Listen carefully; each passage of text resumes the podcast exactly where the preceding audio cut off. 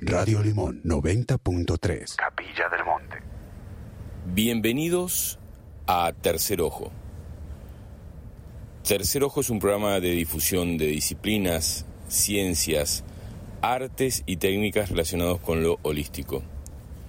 Buscamos con ello el desarrollo físico, el desarrollo emocional, el desarrollo mental, pero por sobre todas las cosas buscamos en nosotros mismos, los que hacemos el programa desde hace ya más de 20 años, el Facuo Acoglanis en la dirección de la querida Radio Limón y todos ustedes donde los encuentre hoy sábado 2 de marzo del 2024, entre todos buscamos el desarrollo espiritual. En cada programa invitamos a un especialista en diferentes disciplinas tales como medicina china, medicina aborigen, yoga, meditación, entre otros. Tercer Ojo se emite a través de la queridísima y amada Radio Limón en la 90.3 desde Capilla del Monte para los alrededores de Capilla y también a través de www.radiolimon903.com y www.siriusfm.com para todo el planeta y los planetas que están muy interesados en el proceso de evolución de la raza humana. Para comunicarse con nosotros lo puede hacer a través del teléfono de, para enviar mensajes de WhatsApp, el más 549 3548 400994 y también al teléfono de la radio más 549 3548 585220.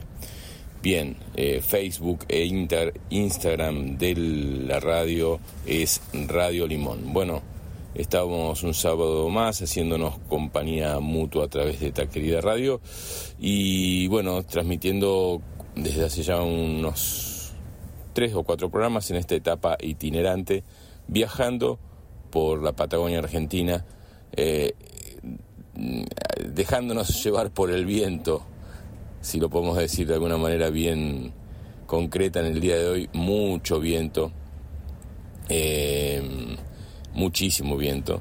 Volvemos a estar en la costa, eh, más precisamente en Playa Unión, en Rawson, un lugar muy lindo desde el que salimos el sábado pasado. Bueno, eh, digo llevándonos por el viento porque hace dos días salíamos para la cordillera, eh, un desperfecto técnico nos dejó a 250 kilómetros de acá, desde donde habíamos salido desde, eh, Rawson, en un lugar muy, muy especial que se llama Los Altares. Para el que conozca, es el camino de la ruta 25 que va desde Treleu a Esquel, lugar donde pensamos parar ahí en los altares, pero no de la forma en que paramos con un desperfecto técnico. Bueno, eh, mucho por contar de ese momento. Eso que sienten de fondo es el viento que está soplando sobre el motorhome.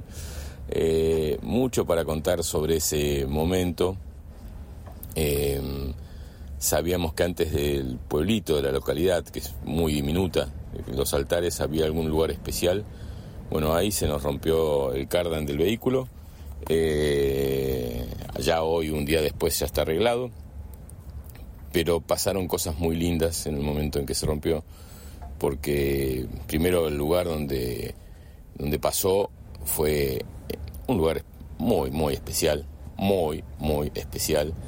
Eh, después por otras situaciones tuvimos que seguir un poco más hacia adelante y era el lugar más lindo, se llama Cabeza de Buey, es un recodo del río Chubut que pasa por los altares que son como eh, pequeñas formaciones parecidas a los terrones, no tan altas, pero sí recorrido por un caudaloso río Chubut.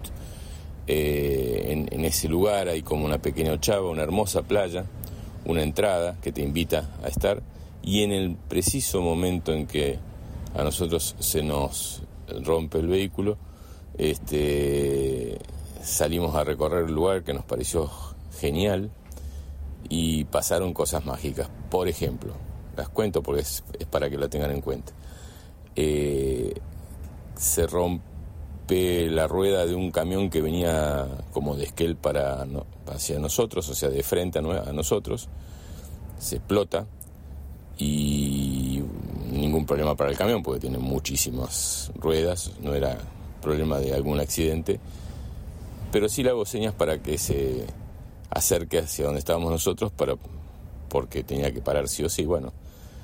Eh, nos pusimos a charlar con Dardo, este señor, que terminamos charlando bastante, le ayudo a cambiar la rueda, me preguntó qué me pasa y le, dice, le dije que estaba eh, eh, con un temita, que estaba esperando estar en contacto con un mecánico que se llama Daniel, que vive en Treleu. Bueno, más allá de que lo conocía Daniel, estuvimos charlando de un montón de cosas. Yo a Daniel lo había conocido el día anterior por otra cosita que le había pasado, le había hecho una consulta.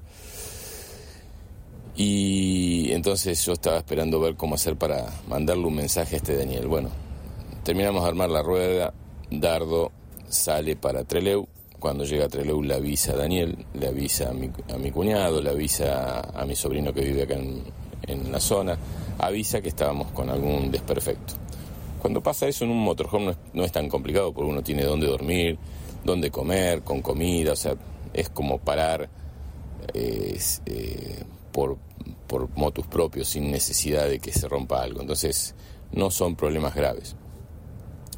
Pensábamos que íbamos a estar un par de días ahí, la cosa es que eh, eso fue el, día, hoy es sábado, el día jueves. Eh, y el día viernes a la mañana, bueno, desayunamos tranquilos en el lugar. Ahí conocimos a una pareja, una familia en realidad, eh, que es Richard. De, en ese mismo lugar pararon al mismo tiempo que nosotros.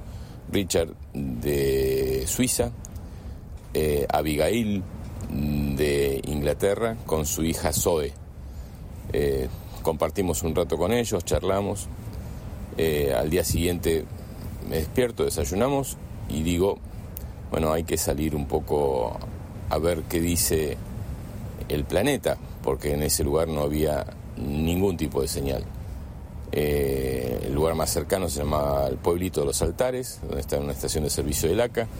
Ahí sabía que había señal por wifi. Así que me dispuse a hacer dedo para poder que alguien me lleve. Los primeros cuatro vehículos pasaron de largo y cuando veo un camión que venía de frente como viniendo desde la costa para Esquel, yendo para los altares, me imaginé subiendo ese camión. Cerré los ojos, me relajé un poquitito, cuando abrí los ojos estaba el camionero estaba poniendo las balizas para parar. Para sorpresa mía, cuando abro la puerta, intento abrir la puerta, me ayuda él, me dice, hola, ¿cómo estás? Yo te llevo.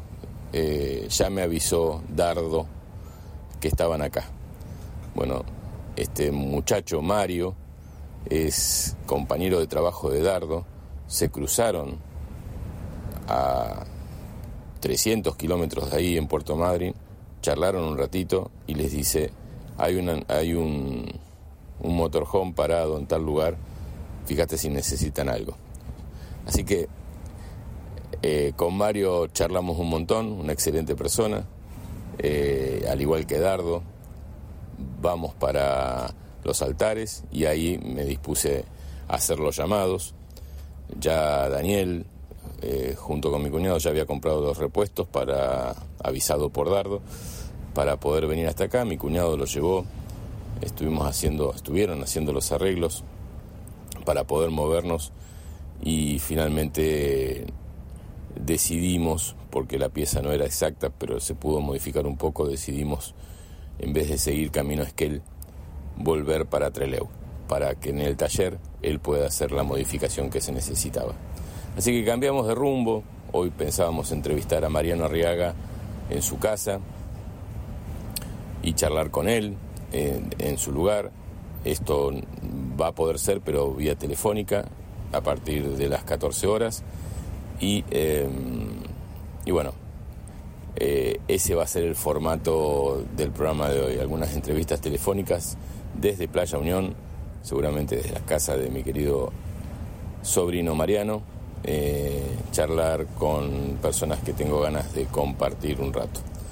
Em, bueno, eso, eso para comentarles, eso para, para que estemos em, entre todos eh, atentos a las posibilidades de, que algunas cosas van en vivo y en directo y algunas cosas van eh, unos minutos más tarde porque son eh, programas o partecitas del programa grabado. La siguiente nota que van a escuchar se la, se hicimos a, a, Dani y Alejandro. Alejandro eh, bueno, ahí voy a ver bien los nombres. Eh, en esta pareja que es de Treleu, que organiza viajes a Capilla del Monte, Ale y Dani, y que mm, viajan con grupos desde Trelew hasta Capilla del Monte, también van a los altares, también van a los lugares de cordillera y ellos eh, se acercaron hasta el taller cuando estábamos esperando la reparación y le hicimos una pequeña nota de 20 minutos. Así que después de este tema musical que va a poner el querido Facu Acoglanis, vamos a escuchar la nota que le hiciéramos a Ale y Dani hace dos días atrás en Trelew. Gente querida, eh, bueno, gracias por compartir de, esta forma media eh, precaria eh, y de seguir el programa Tercer Ojo, aunque estemos de viaje y no tan organizados desde el estudio de Radio Limón, pero bueno, es la, forma que estamos pudiendo hacerlo. Les mando un beso a cada uno eh, y volvemos a encontrarnos en unos minutos. Muchísimas gracias. Bien, seguimos con el programa Tercer Ojo en esta etapa itinerante. Estamos eh, viajando por Chubut.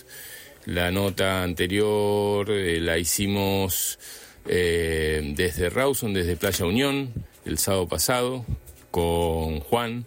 Y ahora estamos con Dani y Ale que tienen eh, un espacio holístico acá en Treleu, estamos en Treleu, en una etapa de eh, reparación de boxes, dirían los pilotos del vehículo, haciéndole unas pruebas y demás, todo en orden. Y seguramente cuando ustedes escuchen este programa, seguramente esta parte del programa vamos a, estar en otro lado de, de Treleu, de Chubut, seguramente vamos a estar o en los altares o en Esquel. Eso va a ser el sábado. Pero mientras tanto no queríamos oportunidad, queríamos perder la oportunidad de hablar con, con Ale y Dani, que bueno, tienen este centro holístico y son asiduos visitantes de Capilla del Monte. Vamos a empezar con Ale, que es la que se tiene que ir primero. Hola, ¿cómo estás? ¿Qué tal? ¿Cómo están? Un gusto. Bueno, lo mismo. Dani, ¿cómo va? ¿Qué tal? ¿Cómo anda Fabián? Qué gusto poder encontrarte. Nada es casual, ¿te das cuenta? Te tuviste que quedar entre los para venir a vernos y, encontrarnos. Así que, bueno, es un gusto recibirte. Sí, sí, sí. Este, tenemos amigos acá en Capilla, allá en Capilla en común, eh, eh, que, bueno, cuando ustedes visitan los lugares, este, los reciben y compartimos. Y bueno, eh, alguna vez me pareció haberlos visto ahí en Samadhi. Eh, y bueno, hoy, hoy nos encontramos en, en Trelew, en, su casa. Es increíble, ¿no? Pero bueno, tenemos amigos en común, eh, Norma y José La Posada, Héctor, bueno, Héctor Ramos, que ahora está en España, le vamos a mandar saludos, que debe estar escuchando la radio seguro. Así que bueno, eso es un placer realmente encontrarnos aquí, en nuestra zona, acá en la Patagonia. Lo maravilloso de esto es que eh, la energía de la Patagonia, está llamando, se está haciendo escuchar. Y este intercambio de, como en nuestro caso, de llevar un poquito del sur a Capilla del Monte y en el caso de ustedes venir, es, eso es lo maravilloso, la magia. La magia, ¿no? Del encuentro. Y somos magos, mm, eh, estamos redescubriendo que somos magos y, en eso de redescubrir que somos magos vemos que cada uno tiene una magia diferente. Eh, y simplemente es diferente, no es ni mejor ni peor. Pero el, trabajo individual de cada uno es pulir esa magia para que brille lo más que se pueda, que es esa la única misión de la vida, ¿no? Somos eslabones de una gran cadena. cada uno está en lo suyo, pero al fin y al cabo llegamos concatenados y llegamos al mismo lugar, ¿no? Que realmente la espiritualidad, en el caso energía o como lo quieran llamar, llega a un, bien común, que es eh, lo que nos lleva y nos llena, ¿no? ¿Cómo se llama el centro holístico que tienen acá entre Leu y, desde cuándo? Eh, ¿Qué actividades están haciendo? Se llama Casa Arcoiris y bueno, desde el 92 nació la primera idea de juntarnos para meditar, para compartir distintas experiencias que nos estaban pasando. La Patagonia es una zona fuerte en cuanto a avistaje y contactos. Tenemos una ciudad intramarina eh, frente a Puerto Pirámides eh, y bueno, 10 años eh, yendo a ese lugar con ese llamado interno y fui formando grupos, soy instructora holística y escuchando los mensajes del cielo y reencontrándonos después de una formación de un año. Y bueno, con experiencias maravillosas y con este despertar empezó a acercarse la gente que le pasan cosas y no saben con quién compartir. Y bueno, se fue formando una familia espiritual y desde hace dos años ya empezamos a llevar nuestras experiencias y conocimientos hacia otras tierras. Así que bueno, estamos eh, moviéndonos. ¿Desde hace cuánto eso? ¿Dos años? Estamos saliendo? Sí. sí, sí, Desde el 2021, que ya estamos saliendo al norte, a distintos lugares energéticos. Estamos uniendo a través de lo que son eh, talleres, reencuentros y campamentos estelares que estamos haciendo, eh, lugares energéticos de las ciudades intramarinas e intraterrenas. Eh, qué loco que la pandemia nos haya llevado a eso, ¿no? O sea, nosotros hemos visto muchos cambios en muchos lugares, necesidad de compartir. Eh, nosotros cuando tenemos un, teníamos un salón muy grande detrás del paseo, una carpa de 15 por 15, donde hay dio charlas Fabio Serpa, Ricardo González, eh, Claudio María Domínguez y un montón de, de, seres muy lindos que fueron a Oscar Acoglani y demás a dar sus charlas ahí. Ahora está deteriorada, ya no está en uso.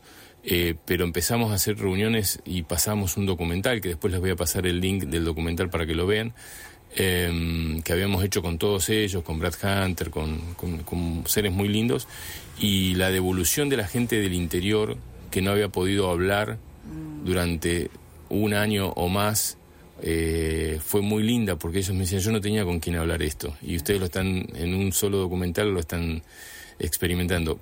Cómo fue ese paso ¿no? de volver a abrirse y el crecimiento que hemos tenido como raza después de esta experiencia bueno, mira, eh, a todos está pasando algo. Nosotros a partir del año 2019, un año antes de esta pandemia, eh, tuvimos un llamado a hacer algo diferente. Dijeron que íbamos a salir al mundo y empezamos a salir al mundo.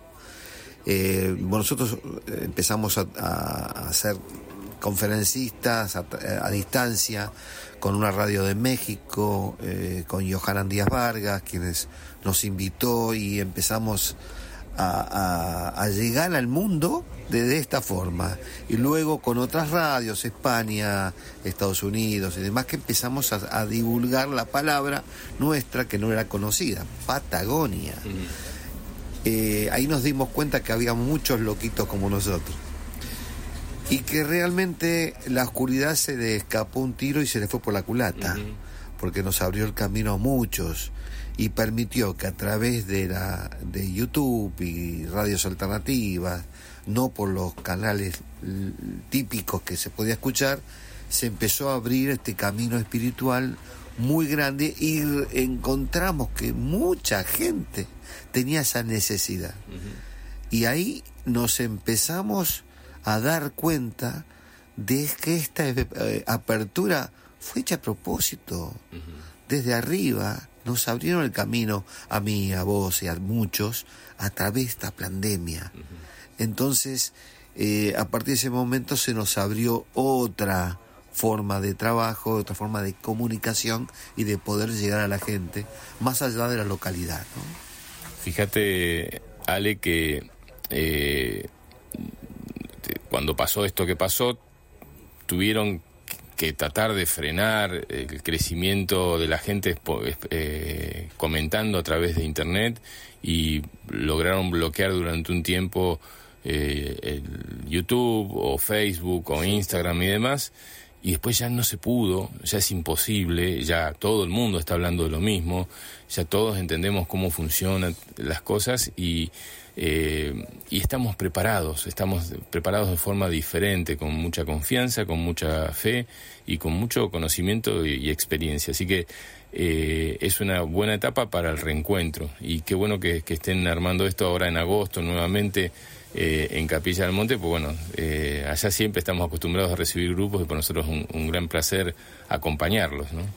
Eh, sí, la verdad que esta, esta energía, este este tsunami espiritual de luz no lo para nadie, Fabián, no lo para nadie. Es el crecimiento mes a mes, año a año, que nosotros al tener contacto con muchos eh, hermanos del exterior, recibimos diariamente fotos, información, eh, comentándonos que sus hijos empiezan a ver, a escuchar, eh, fotos de naves de todos lados y, y la gente se siente tranquilo cuando le das una devolución, como diciéndole, sí, le está pasando cada vez más. Eh, se nos informó hace poco que 2024 va a ser el año del contacto. Si bien aquellos, eh, muy pocos, están recibiendo esa información y viendo las naves, eh, va a ser en forma cada vez más.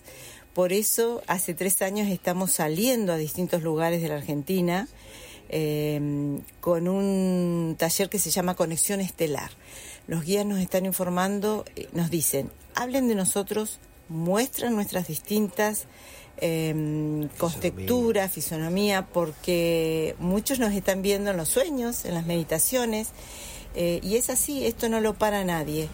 Eh, estuvimos el año pasado en Capilla con dos campamentos estelares, le damos ese formato donde nos hemos reencontrado gente de distintos lugares y bueno, eh, una, el compartir tres, cuatro días maravillosos.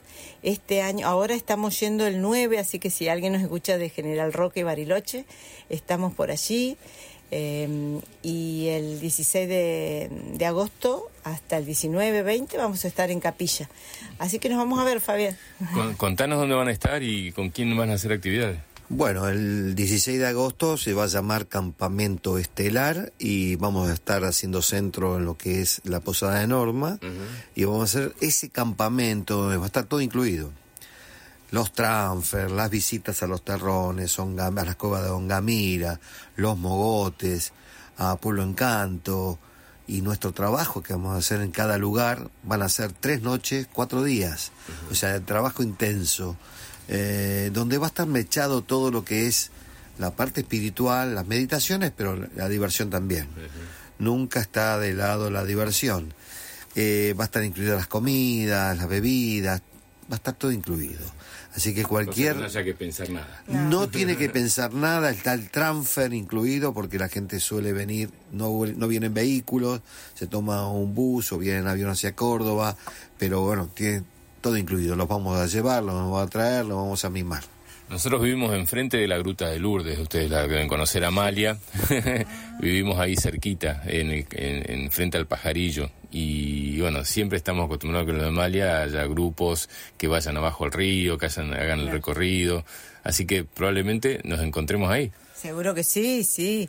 Y como te digo, la, el, el reencuentro, el sentir las distintas frecuencias de distintos lugares, eso lo estamos notando, por ejemplo, la frecuencia de la Patagonia es distinta a la de Capilla, después de ahí vamos a, Mendoza también a hacer otro campamento, eh, y lo maravilloso de esto es el, enriquecernos ¿no? con las distintas frecuencias, las distintas actividades. La Argentina es, es un paraíso. Es magnífico. Mira, lo que, lo que estamos haciendo es lo siguiente. Ustedes en estos momentos están bajo el influjo de la ciudad intramarina de Pardelas, que está en la península de Valdés. Pero ustedes se van a ir a la cordillera y van a estar bajo influjo de la ciudad de este Lago Pueblo. Y nosotros estamos haciendo Pardelas, Lago Pueblo, Erx e Isidris. Eso es lo que nos va a llevar desde ahora hasta septiembre. Estamos haciendo un camino intraterreno. Bueno, lo vamos a recorrer nosotros, porque nosotros la intención, vamos a ver eh, después la realidad, es de acá ir hasta Esquel, o sea, ya estamos dejando el mar, nos vamos para Esquel, eh, y desde Esquel eh, vamos a llegar hasta Isidris, y desde ahí recién vamos a cruzar hasta Córdoba de nuevo. Qué bien. fíjate, Fabián, que nada es casual. No, no, Nos tuvimos que encontrar ahora, hablar de estas energías. Esta, todo organizado. Los muchachos, como le decimos nosotros los guías, eh, se matan de risa, se divierten por los reencuentros. Todo es frecuencia, amigos, ¿sí? Todos los reencuentros no hay que eh, obligarlos, sino esto se está dando y cada día va a ser más y más. Así que el mensaje que les doy es disfruten la espiritualidad. La espiritualidad es sencilla, no es tan complicada. Eh, se trata de elevar la frecuencia, sentir, dejar un poquito la mente que nos llevó a, tener muchos errores y equivocarnos y empezar a bajar la mente al corazón. ¿Qué siento? Y siempre se nos dice, tengan fe, no duden, ¿sí?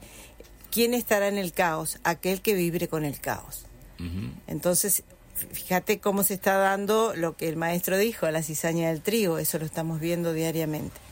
Estamos haciendo este viaje con Almendra Alada. Almendra era la, yegua que teníamos eh, que antes de hacer el viaje este, decidió extender sus alas y cambiar de, estado físico a un estado etérico.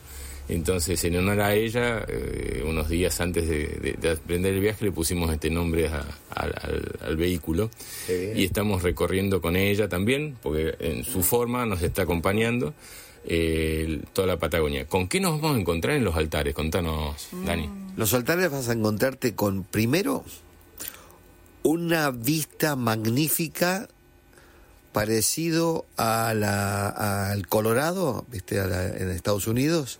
Vas a entrar en una ruta donde vas a ver verde el, el río Chubut a tu derecha y a la izquierda los grandes paredones rojos altísimos, bellísimo, es un lugar para conocer de nuestra Patagonia. Eh, lo vas a disfrutar porque es un centro energético fabuloso. Nosotros allí llevamos gente, hacemos en el lugar donde vos vas a parar, que es el Automóvil Argentino, allí en los altares, hay un hotel, eh, ahí hacemos centro y los llevamos para que puedan ver, nosotros hacemos unas caminatas en ese lugar, vos no vas a tener tiempo, cruzamos el río para el otro lado, hay lugar, hay portales increíbles, nosotros hemos traído gente de todos lados para poder sentir, los que no pueden sentir, lo sienten igual, y aquellos que tenemos la posibilidad de poder sentir algo y ser canales, eh, realmente recibimos mucha información. Eh, contanos un poco más allá, ya llegando a Esquel, me recomendabas, yo la zona la conozco bastante bien, pero me, recomendabas el, el Futalaufken como espacio, que me acuerdo haber parado ahí en el año 92 con un 147 que me había comprado y, vas a ver algo diferente, vas a ver algo diferente. no pasamos justo antes de la pandemia en el 2021 eh, en esta misma época nosotros estábamos recorriendo, haciendo este mismo recorrido, pero con una camioneta y una carpa de techo. Entonces conocemos la zona y yo ya otras veces también había ido, pero mi, primera vez fue en el 2000, en el 94 y me, me, me impactó. Contanos con qué nos vamos a encontrar en el Futalaufken. Bueno, eh, ustedes van a ir a Esquel primero, van a tomar la ruta hacia Trevelín y ahí hay una bifurcación que sale hacia el Parque Nacional Los Alerces, la ruta 71, totalmente pavimentada y luego de hacer 50 kilómetros te vas a encontrar con una maravilla que es el lago Futalauken. Primero entras al Parque Nacional Los Alerces, donde hubo un incendio hace eh, dos meses, gravísimo, pero bueno, eh, el parque está preservado, eh, van a entrar en un lugar magnífico que no lo van a poder creer, van a entrar a Suiza o Europa, la zona montañosa, en la Argentina, no lo van a poder creer, es una zona energética, hay cascada, la cascada de Ligoyen, la cascada de León, lugares magníficos que van cayendo agua de deshielo hacia el lago, un lago azul, transparente, bellísimo, con mucha energía. Nosotros ahora, el 6, 7, 8 y 9, hacemos un campamento justamente en el lago Futalauken. Está cerrado porque se llenó inmediatamente. Vas a tener que vas a recorrer esos 20 kilómetros del lago Futalauken en su margen derecha hasta llegar al río Arrayanes y después del río Arrayanes te encontrás con el verde, la gran pasarela que nos lleva al Menéndez y al glaciar Torrecillas y luego del verde hay un gran mirador bellísimo, impresionante. Te vas a encontrar con el lago Rivadavia y el río Rivadavia, que se me cae la baba de solo hablar de ello, porque es bellísimo, eh, eh, hermoso. Y luego ya va a dar la vuelta ya con Ripio, ya te vas la vuelta hacia Cholila y de Cholila volvés a agarrar la 40. Esto es algo digno de verse en la Patagonia porque no lo van a poder creer. Eh, contanos un poquito, Ale, eh, de las experiencias eh, que se viven acá en la zona, ¿no? Yo, no sé, nosotros vivimos mirando el cielo todo el tiempo. Ah, tenemos un gran ventanal ahí frente al pajarillo donde vivimos y, y bueno, acá también tenemos, estamos en la almendra y también tiene un gran ventanal y estuvimos frente al mar varios días, casi dos semanas, dos, más de dos semanas, eh, y, tratamos de estar en, cada lugar en contacto con el mar, allá en Playa Dorada, en las Conchillas, en las Grutas, en Pirámides, en Madrid y ahora en Playa Unión. Eh, eh, contanos qué cosas pasan acá. ¿Qué cosas pasan por acá? Eh, pasa de todo, Fabián, pasa de todo. Eh, y sobre todo, bueno, estamos en la parte de la costa, ¿sí? Entonces ahí eh, tenemos muchísimas experiencias de, bueno, desde el 91 que estamos saliendo con grupos que van variando y con una previa formación para elevar la frecuencia, para quedarnos y tener esas experiencias. Lo que se está viendo mucho son las naves en los mares. ¿sí? El año pasado, en febrero, voy con una amiga, eh, sentí ese llamado en zona de pirámides, o sea, fin de febrero, marzo, cuando ya no hay gente, está tranquilo. Y, sí, después de mm, visualizamos eh, como un pequeño en el mar, estábamos eh, sumergidas en el mar porque mucho calor, y era como que se abría un espacio gelatinoso eh, eh, donde va la dirección de la ciudad y ahí ya me di cuenta que estamos en, como en otro estado dimensional. Eh, no había peces, no había nada, de golpe fuimos rodeadas, rodeadas con pequeños pejerrey, pero formaron un círculo alrededor nuestro que nos quedamos paradas mirando y le digo, Silvina, este, no estamos en la tercera dimensión, fíjate, así que era círculos de los peces y nadie nos veía. Eh, ya veníamos meditando todo ese día, ¿no? A la noche, cuando volvemos, vimos salir dos esferas del agua de la ciudad. Le digo, ahí no hay barco, no hay eh, nadie pescando a esta hora, era a las 12 de la noche. Y cuando informo eso, esa esfera se levanta del mar como diciendo, no, no es en un barco, así que se levanta despacito hacia arriba y, con velocidad. A los cinco minutos otra. Así que bueno, ahí ya sabíamos lo, lo que venía, ¿no? La bienvenida que siempre nos dan. Eso sucede también muchas veces en, en los lagos del sur, eh, donde hay actividad volcánica. Sí, pero eh, específicamente en ese lugar que es eh, Puerto Pirámide o en la zona de Pardelas, que ahora está cerrada. Sí, la cerraron por ahí.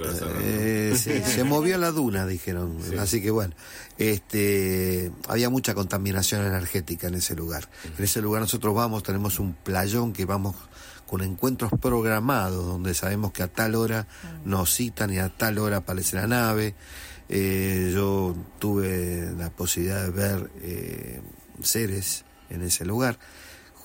Llevamos nuestro grupo que ya estaba de contacto, había preparación, no comer semejante tal comida, estar eh, bien bien sencillo de, adentro hacia afuera y bueno, tuvimos contacto. Imagínense que en ese lugar viven las ballenas. Las ballenas y los delfines son los custodios y donde existe una ballena la energía es sublime. ¿no? y tiene una energía que no es de este planeta, la ballena y el delfín vibran en otra historia. Exactamente. Gente, qué, lindo encuentro. Eh, seguramente se va a repetir allá en Capilla del Monte. Eh, estamos armando un espacio especial para poder hacer las notas ahí en el fondo del paseo, así que seguramente nos vamos a encontrar ahí en el corto plazo. Eh, gracias por haber venido hasta acá. Sé que no estaban cerca, pero bueno, estábamos entre Leu, era, había que juntarse. Estamos cerca. Si vos me permitís, yo voy a dejar un número telefónico. un mail y todo. Sí, sí, para que se puedan contactar por el campamento que vamos a hacer en agosto. Es 280 441-6717 o bien el mío 280-463-5445 y si alguien está escuchando del exterior, más 549 porque viene gente de afuera. Facebook e Instagram, Ale. Casa Arcoiris Holística.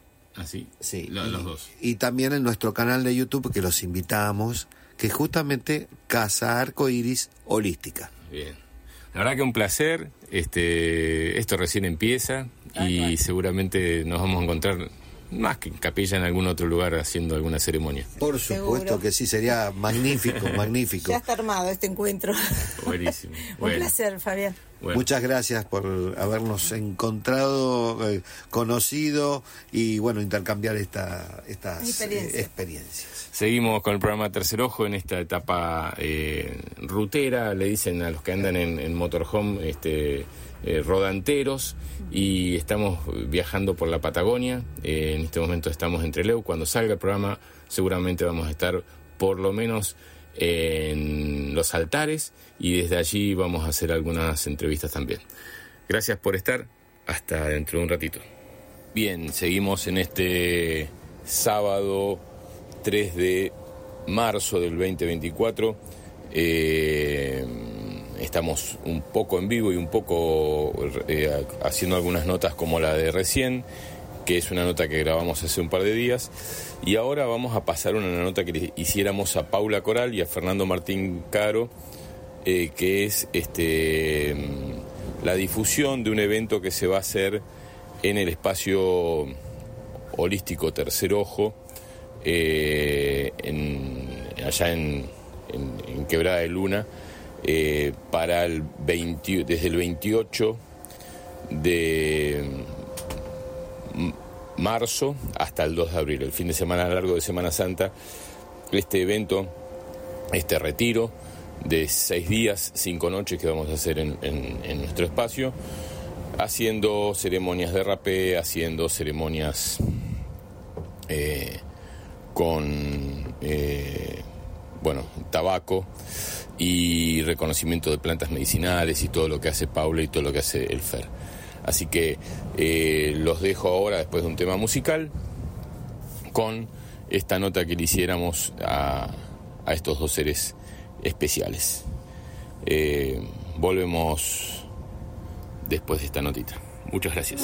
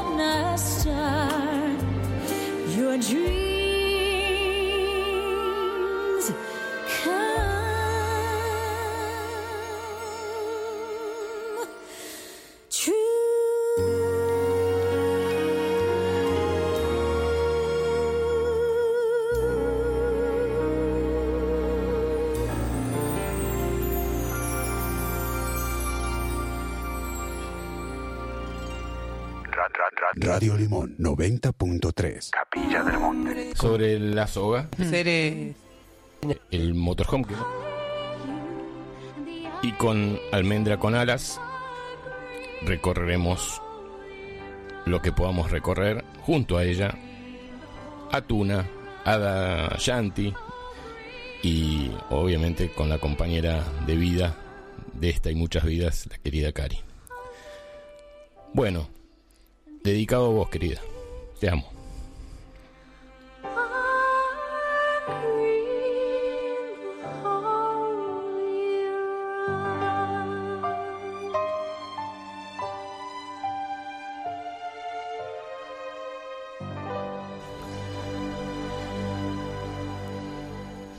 Bien, continuamos con el programa Tercer Ojo. Estamos con el Fer, con Pau.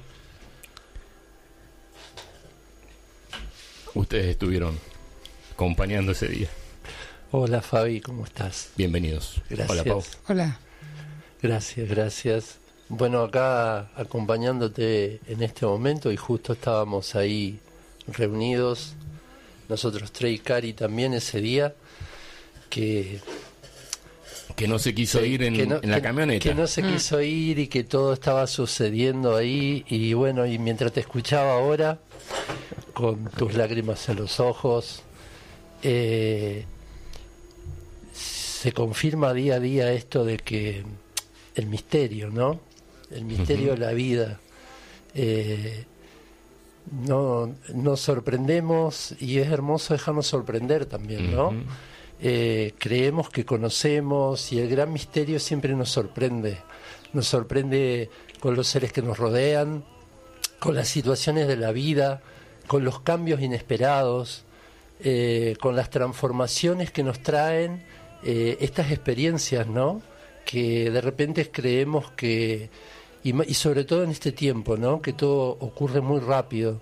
Eh, creemos que todo va en una dirección y hay un giro inesperado en la vida que nos sorprende y tenemos que estar preparados, ¿no? Para, yo creo que agradecer, agradecer todo lo que lo que viviste con Almendra, lo que vivieron con Almendra, yo que tuve oportunidad de estar varias veces en el campo allá y hacer retiros con vos y todo lo que vivimos y la gente cómo conectaba con ella y, y todo lo que simboliza un caballo, ¿no?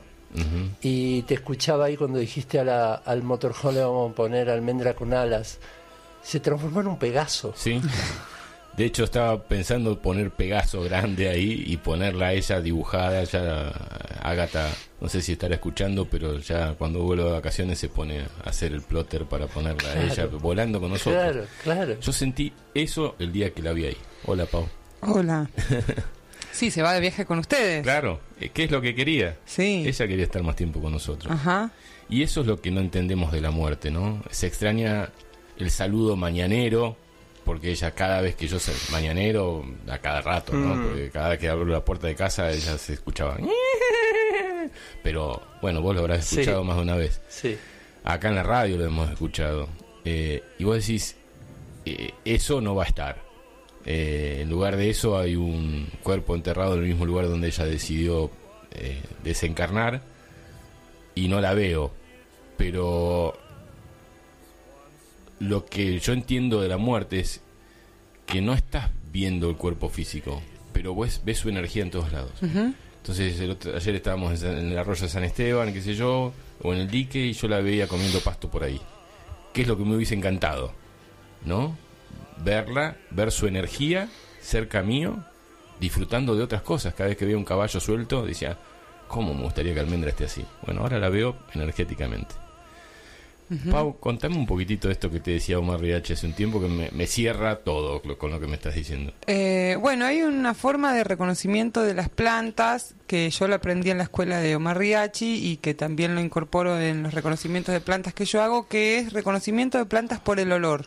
No es tanto por el nombre de la planta, sino porque eh, hay distintos olores. eh, entonces las plantas venenosas todas tienen un tipo de olor. Rancio. Claro, rancio. Después venenosas. están las plantas aromáticas. eh, de- Dulces algunas. eh, claro, o sea, las aromáticas tienen un perfume, ¿no? Ese es el olor. Después tienen distintos sabores. Están también las comestibles y están las que son muy nutritivas. Y todo eso corresponde a ciertos patrones eh, olfativos. Bueno, y lo que Omar decía cuando eh, a veces hay gente que comentaba que los caballos se equivocaban y se comían una planta venenosa, él decía que los caballos o los animales no es que se equivocaban porque ellos tienen muy entrenado el olfato. Lo que ellos hacen cuando quieren morirse o cuando es la hora de morirse, comen una planta venenosa porque es la forma más directa que encuentran de partir, ¿no? O sea, la naturaleza, tanto en la vida como la muerte, aplica Wu Wei, con mínimo esfuerzo más resultado. Entonces, el caballo, con el tejido en el que vive, el tejido que conecta y desconecta, come la planta venenosa y parte, porque ese alma que encarnó en caballo, que él no lo menciona así porque no hablaba de alma, pero eh, bueno, vino a ser un aprendizaje con esta experiencia de vida que tuvo en, en este lugar hermoso, conviviendo con ustedes. Eh, entonces, bueno, eh, también los seres, eh, los, los caballos eh, deciden eh, cómo morir y lo hacen comiendo plantas venenosas. Entonces es probable que lo que ella hizo no fue un error, no fue una falla, fue un acierto. No, Un aparte lo acierto. hizo, lo hizo soltándose de la, de, de la soga Mm, delante nuestro, claro. que podamos verla, que ella va y come un pedacito y que yo no haya reaccionado para decir, bueno, llamo a un veterinario a ver qué hago, sino decir, bueno, cinco hojitas no le van a hacer nada, porque estaba ahí, cinco hojitas, le faltaba Claro. el penacho de la planta, un laurel disciplinado. Este, este era medio Qué- indisciplinado, pero bueno, este, el laurel disciplinado. Eh, que encima habíamos comprado nosotros y lo teníamos ahí entre medio de las dos camionetas. Raro que llegue hasta ahí, pero fue directo. Entonces yo ahí empecé a ver, dije, te estabas preparando para esto y querías que nos vayamos de viaje tranquilos y de alguna forma también llevarla, ¿no? Y cuánta valentía. Me recuerda también una frase que está en la película de Violeta Parra, Violeta se fue a los cielos, cuando la hija adolescente, eh, queriendo llamar la atención, o sea, le dice, me quiero suicidar, y ella le da un cachetazo y le dice, eso no se dice, se hace. Bueno,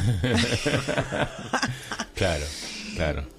Muy bueno, muy bueno, Este- muy y, bueno. y- y perdóname que si puedo yo aportar algo a toda la experiencia, Me porque encanta, cada quien tiene su, acá. su vivencia. Yo fue la primera y última vez que eh, me encontré con Almendra en persona y me recuerda también, bueno, cada encuentro es un misterio y cada encuentro puede ser el, el primero y el último, ¿no? Eh, en esto de a veces postergar haceres, decires, ¿no? Actitudes. También el carnaval ahora es un tiempo donde está todo muy hacia afuera y, o sea, se dice que todo está permitido, pero para mí en realidad todo es posible, no es que todo está permitido, todo es posible.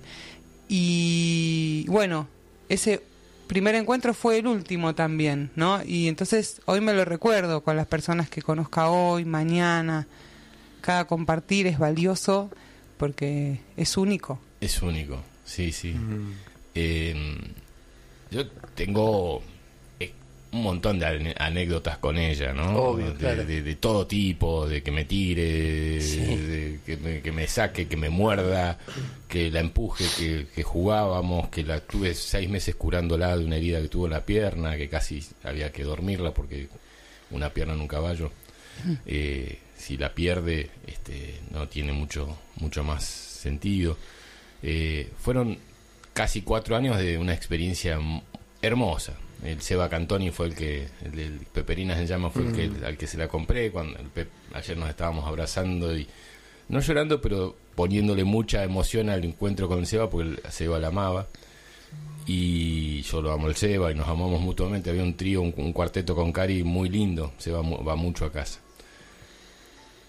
Y, y bueno, son momentos en que uno se replantea un montón de cosas. Y, y bueno, eh, casi que no me había permitido llorarla y me encanta llorarla acá con mis amigos de la radio. Sí, sí, llorar. Yo te digo, soy más dura.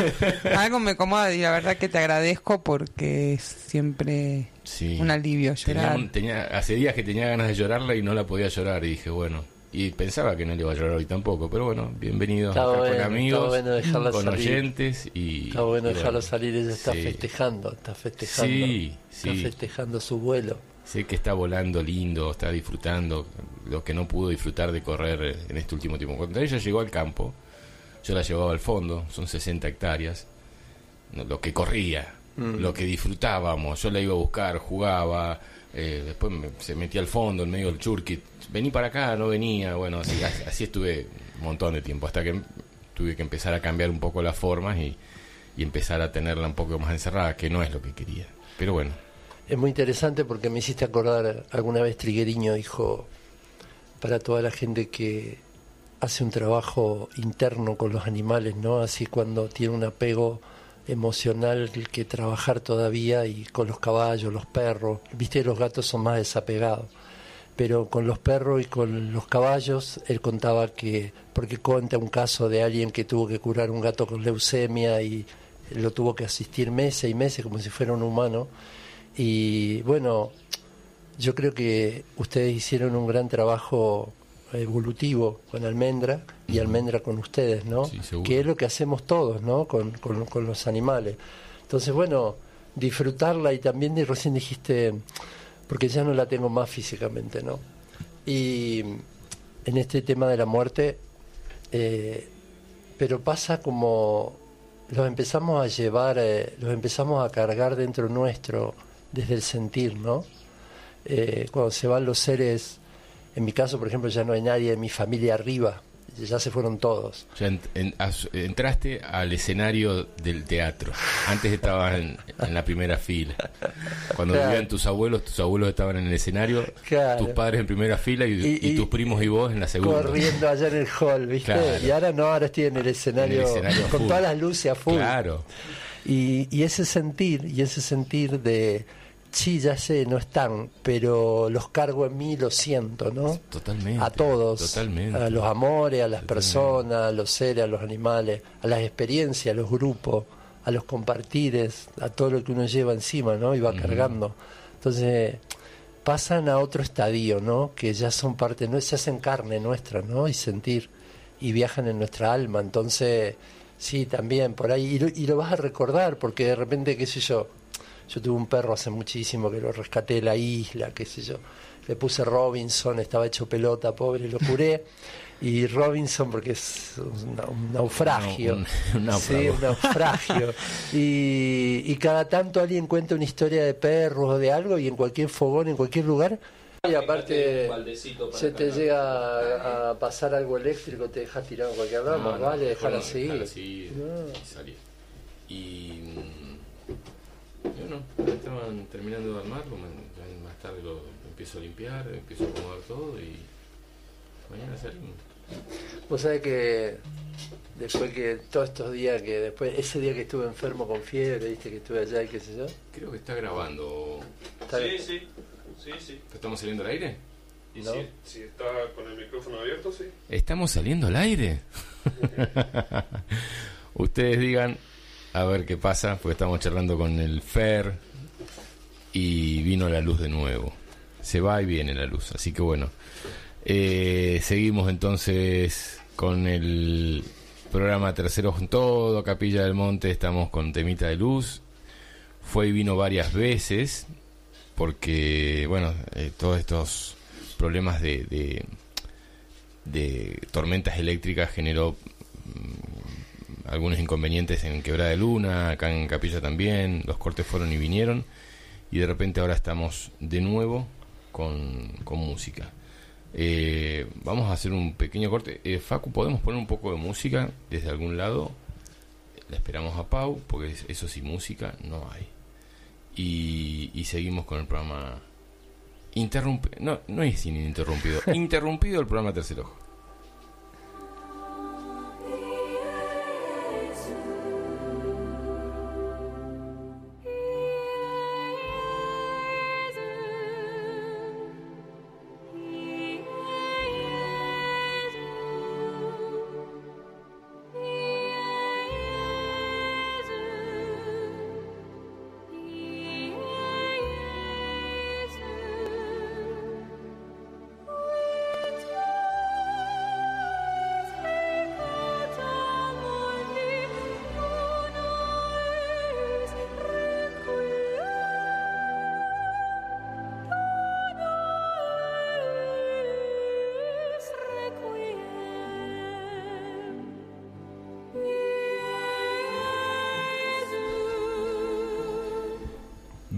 Ahora sí.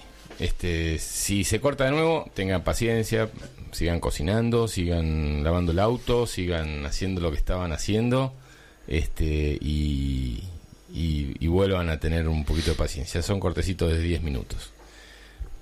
Rompe bola, pero este, están ahí, están ahí. Bueno, eh, ¿en qué andábamos, Fer? Estamos, para los que recién sintonizan, hablando con Fernando Martín Caro y con Paula Coral sobre la forma de entender eh, estos cambios Sí, energéticos, ¿no? sí, los cambios energéticos, la vida, el, el- el misterio, este tiempo que está todo acelerado, pero que a la vez es maravilloso, y, y tratar de abrirse a agradecer eh, Sí. sacando la mente, no sacando la cabeza, y, y estando así como muy abierto a percibir y a sentir. Eh, ya no es tiempo de analizar y analizar con la cabeza, ¿no? Y en mi caso que también atiendo y todo eso veo que la gente está todavía como buscando respuestas desde un lugar viejo que ya pasó y cada vez vamos más hacia, hacia un lugar de esto de abrirnos a sentir y, y- y a percibir con otro sentido. Entonces, bueno, como acá estamos hablando de las plantas, de, de las ceremonias, de la medicina, de, de la naturaleza, la tierra, la tierra se está manifestando cada vez más y desde hace mucho tiempo que decíamos, bueno, cuando llegue, cuando llegue, es ahora, es aquí ahora, está sucediendo. Y somos los que estábamos esperando, somos nosotros. No va a venir nadie más, ni del cielo ni de ningún lado. Somos nosotros los que nos tenemos que hacer cargo de todo lo que está pasando, tanto del desequilibrio como del equilibrio, y ir encontrando las formas para caminar este misterio y compartir y expandir la conciencia y ir tomando herramientas que cada vez están más al alcance de la mano, ¿no? Eh, y bueno, y así van sucediendo estos encuentros, ¿no? Nosotros en nuestro caso nos conocemos hace mucho tiempo, pero con Paula hace muy poco, No hace tanto. no, ¿20? 20 años, un poquito, bueno, en esta vida 20 años. Pero, pero con Paula que hace poco que nos conocemos y los códigos son los mismos, ¿no? Entonces, eh, también estar abierto a eso, a que hay un montón de gente que ya maneja esta información y, y bueno, y lo bueno está en esto, en, en unirse, en compartir, en transmitir, en difundir, en trabajar, en crear cosas y estar abierto a esto. A, creo que es tiempo de integración, creo que es tiempo de mucha integración y eso pone en jaque los egos, ¿no? Entonces, está bueno, está bueno porque integrarse no es fácil y los egos se tienen que ir a, adentro de los placares y cada uno desde su lugar integrar para crear así como esa red de, de poder eh, trabajar eh, unificando, ¿no? Información. Y saber que todos, todos tenemos un pedacito nada más del misterio. Nadie tiene el misterio, nadie lo conoce, por eso es el misterio, ¿no? Yo puedo tener una partecita, Paula tiene otra, vos tenés otra, y cuando nos juntamos se da esa sinergia de que, wow, ¿no? Y llega alguien más y aporta algo y también suma. Entonces, creo que eso es, este, creo que eso es parte de este tiempo, ¿no? Sí, totalmente. Es un tiempo, como vos decías antes, donde todo se está plasmando de una forma muy veloz. O, mm, o por lo menos yo pienso que, que este tiempo me agarró bien parada. Por ejemplo, em, se está plasmando todo a una velocidad rapidísima. Tal vez solo eh, el trabajo es eh, saber detectar lo que no, lo que no deseo, eh, detectar lo que sí y invocarlo. Y es asombroso la, velocidad con la que se viene plasmando todo, ¿no? Eh, o sea, yo me dispongo, estoy enteramente dispuesta a trabajar las enmiendas, por ejemplo, vínculos, y empiezo a cruzarme, o sea, casualmente con un montón de gente con la que tuve supuestos conflictos. eh, toda, en, por ejemplo, en el último mes, ¿no? Y yo, bueno, estoy trabajando eh, un programa en el que escribo y estoy en un momento donde me dispongo enteramente a sanar los vínculos y rápidamente llegan, se pasan, suceden las situaciones donde hay encuentros, reencuentros que son a veces para cerrar esa vieja etapa, no implica que vamos a abrir una nueva, o en algunos casos sí, en algunos casos donde toda la situación se da tal cual se dio antes, solamente que yo en este caso puedo responder de otra forma sin desilusionarme que la otra persona no cambió. Y no, porque yo vengo haciendo todo un trabajo en terapia muy profundo. No tengo por qué querer que, lo- que la otra persona también haya despertado o entienda lo que uno entendió. Entonces, bueno, eh, eh, se está plasmando todo muy muy rápidamente y, y es una alegría, es como un momento cristal, ¿no? Donde todo se potencia, se amplifica y es un momento de grandes oportunidades, donde también cada quien funda su propia realidad. Si bien hay un supuesto contexto eh, social, también adrede hay un ánimo reinante sembrado. em, pero mm, me parece que hay muchas excepciones, en el sentido de que cada quien va generando su realidad y yo últimamente también me crucé con mucha gente que, que está logrando todo lo que se propone, más allá de que ahora te dicen que no se puede, que no hay. Eh, lo que nos rodea es eh, lo que tenemos también en nuestro psiquismo. Sí, sí, es eh, el plan de escasez y, y- y de miedo eh, elevado a la potencia en cada cosa que está armada y está el que compra eso y el que decide no ser nunca más parte de algo así, porque siempre un poco de nuestro ser ha sido parte consumidor de ese miedo. Sí, en algunas situaciones, salvo que tengas pocos años y que pero todos hemos consumido miedo en alguna forma y seguimos, pero eh, lo vamos detectando más rápido. Y eso eso es un trabajo de entre de todos, como dulce de zapallo con criollito, es un asesino este hombre. Gracias. Este y y entre todos nos estamos ayudando porque algunas mm, ven el miedo que estás consumiendo y te lo avisan y te lo dicen y uno agradece y dice, ah, no lo había visto, Esta- estaba disfrazado, no lo vi. Y uno ayuda al otro y así estamos todos, ¿no? Ayudándonos en este momento eh, masivo de despertar que, cada vez es más, más grande, más rápido, como decían ustedes, ¿no? Sí, como, como poder identificar de qué me estoy nutriendo, ¿no? De qué me estoy nutriendo en todo el sentido de la palabra. De las personas, del alimento, de las noticias, eh, qué escucho, qué leo, por qué me dejo permear. Y, y en ese poder ver de qué me nutro, eh, como estamos compartiendo esto, ya es tiempo de soltar todo eso, ¿no? Lo tóxico que, que nos hace daño. Y bueno, y enfrentarse al salto al vacío, al salto al vacío. y, y el vacío es un espacio súper creativo, súper generador. Eh, no quiero adelantarme en la charla, pero bueno, estamos acá porque vamos a hacer un retiro en Semana Santa y vamos a trabajar la creatividad y el poder interno y las medicinas y todo lo que vamos a ver. A ver. Pero mm, llega un momento donde no hay otra manera de seguir caminando que soltar y, y saltar en este vacío, cada uno a su manera, ¿no? Tampoco se puede empujar a nadie, cada uno tiene su tiempo, pero cuando uno reconoce ese momento, bueno, hay que entregarse y confiar. Y ahí el misterio empieza a suceder de una manera como decir, ¿y ahora qué? Y a los tres días viene un amigo y te dice, che, vos sabés tal cosa o tal otra, o te dan tal dato, y se empieza a mover. Y uno dice, wow, esto es mágico. Sí, la magia está todo el tiempo alrededor nuestro, pero somos nosotros los que no nos abrimos a ese misterio. Porque si nos conectamos con ese flujo, todo está sucediendo así. Y llega y la energía lo mueve. Entonces, ah, me contactan con él y resulta que ella hacía el rapé y el otro viene y hacía la comida y el otro dijo así, no hice nada. Tuc, tuc, tuc, tuc, se acomodó todo el puzzle. No, no hice nada, no. Me coloqué donde me tenía que colocar y todo se ordenó. Sí, sí. Normalmente uno quiere acomodar las fichas del otro Mm. en el puzzle que tenemos todos y, le, y no cada si no lo acomoda él mm, no se forma la palabra.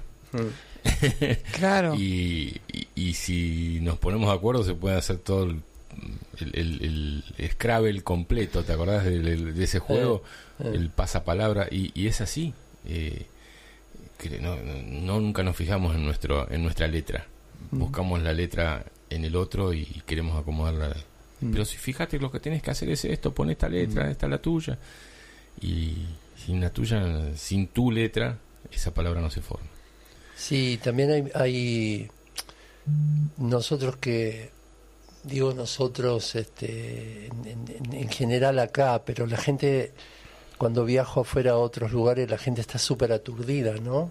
Eh, aturdida de, información, contaminada, desbordada.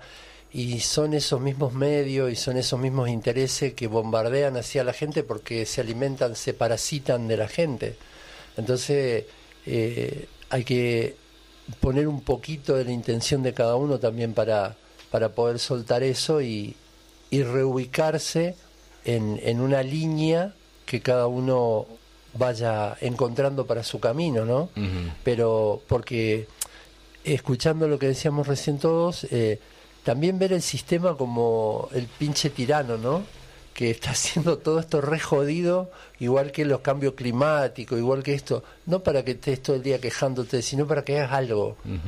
Cuando tuve oportunidad de compartir muchos años con los monjes budistas, ellos ven la espiritualidad con una sola palabra, acción. La espiritualidad es- amor puesto en acción. Si el amor no está puesto en acción, en actos concretos, no es espiritualidad, es araza. Entonces, eh, hacia el, el mínimo acto que vos puedas hacer de amor concreto, plantar una plantita, ayudar a alguien a hacer algo, lo que sea, no importa qué, pero que sea, que sea acción, que sea activo, porque si no es, es nada, queda en el mundo de las ideas y no se plasma. Entonces es muy interesante poder ver que lo que la tierra está pidiendo, la madre pide este último tiempo, es eso, accionen, accionen, accionen en los códigos que la tierra está mostrando ahora, en este nuevo tiempo. Yo creo que el 2020 marcó para todos, obviamente, un antes y un después. Los que estábamos y en aquel momento te acordás cuando se decía el 2012, el 2012 y el fin del mundo y el cambio y no sé qué y el 2012. Después pasó el 2012 y como ¿qué pasó? ¿No?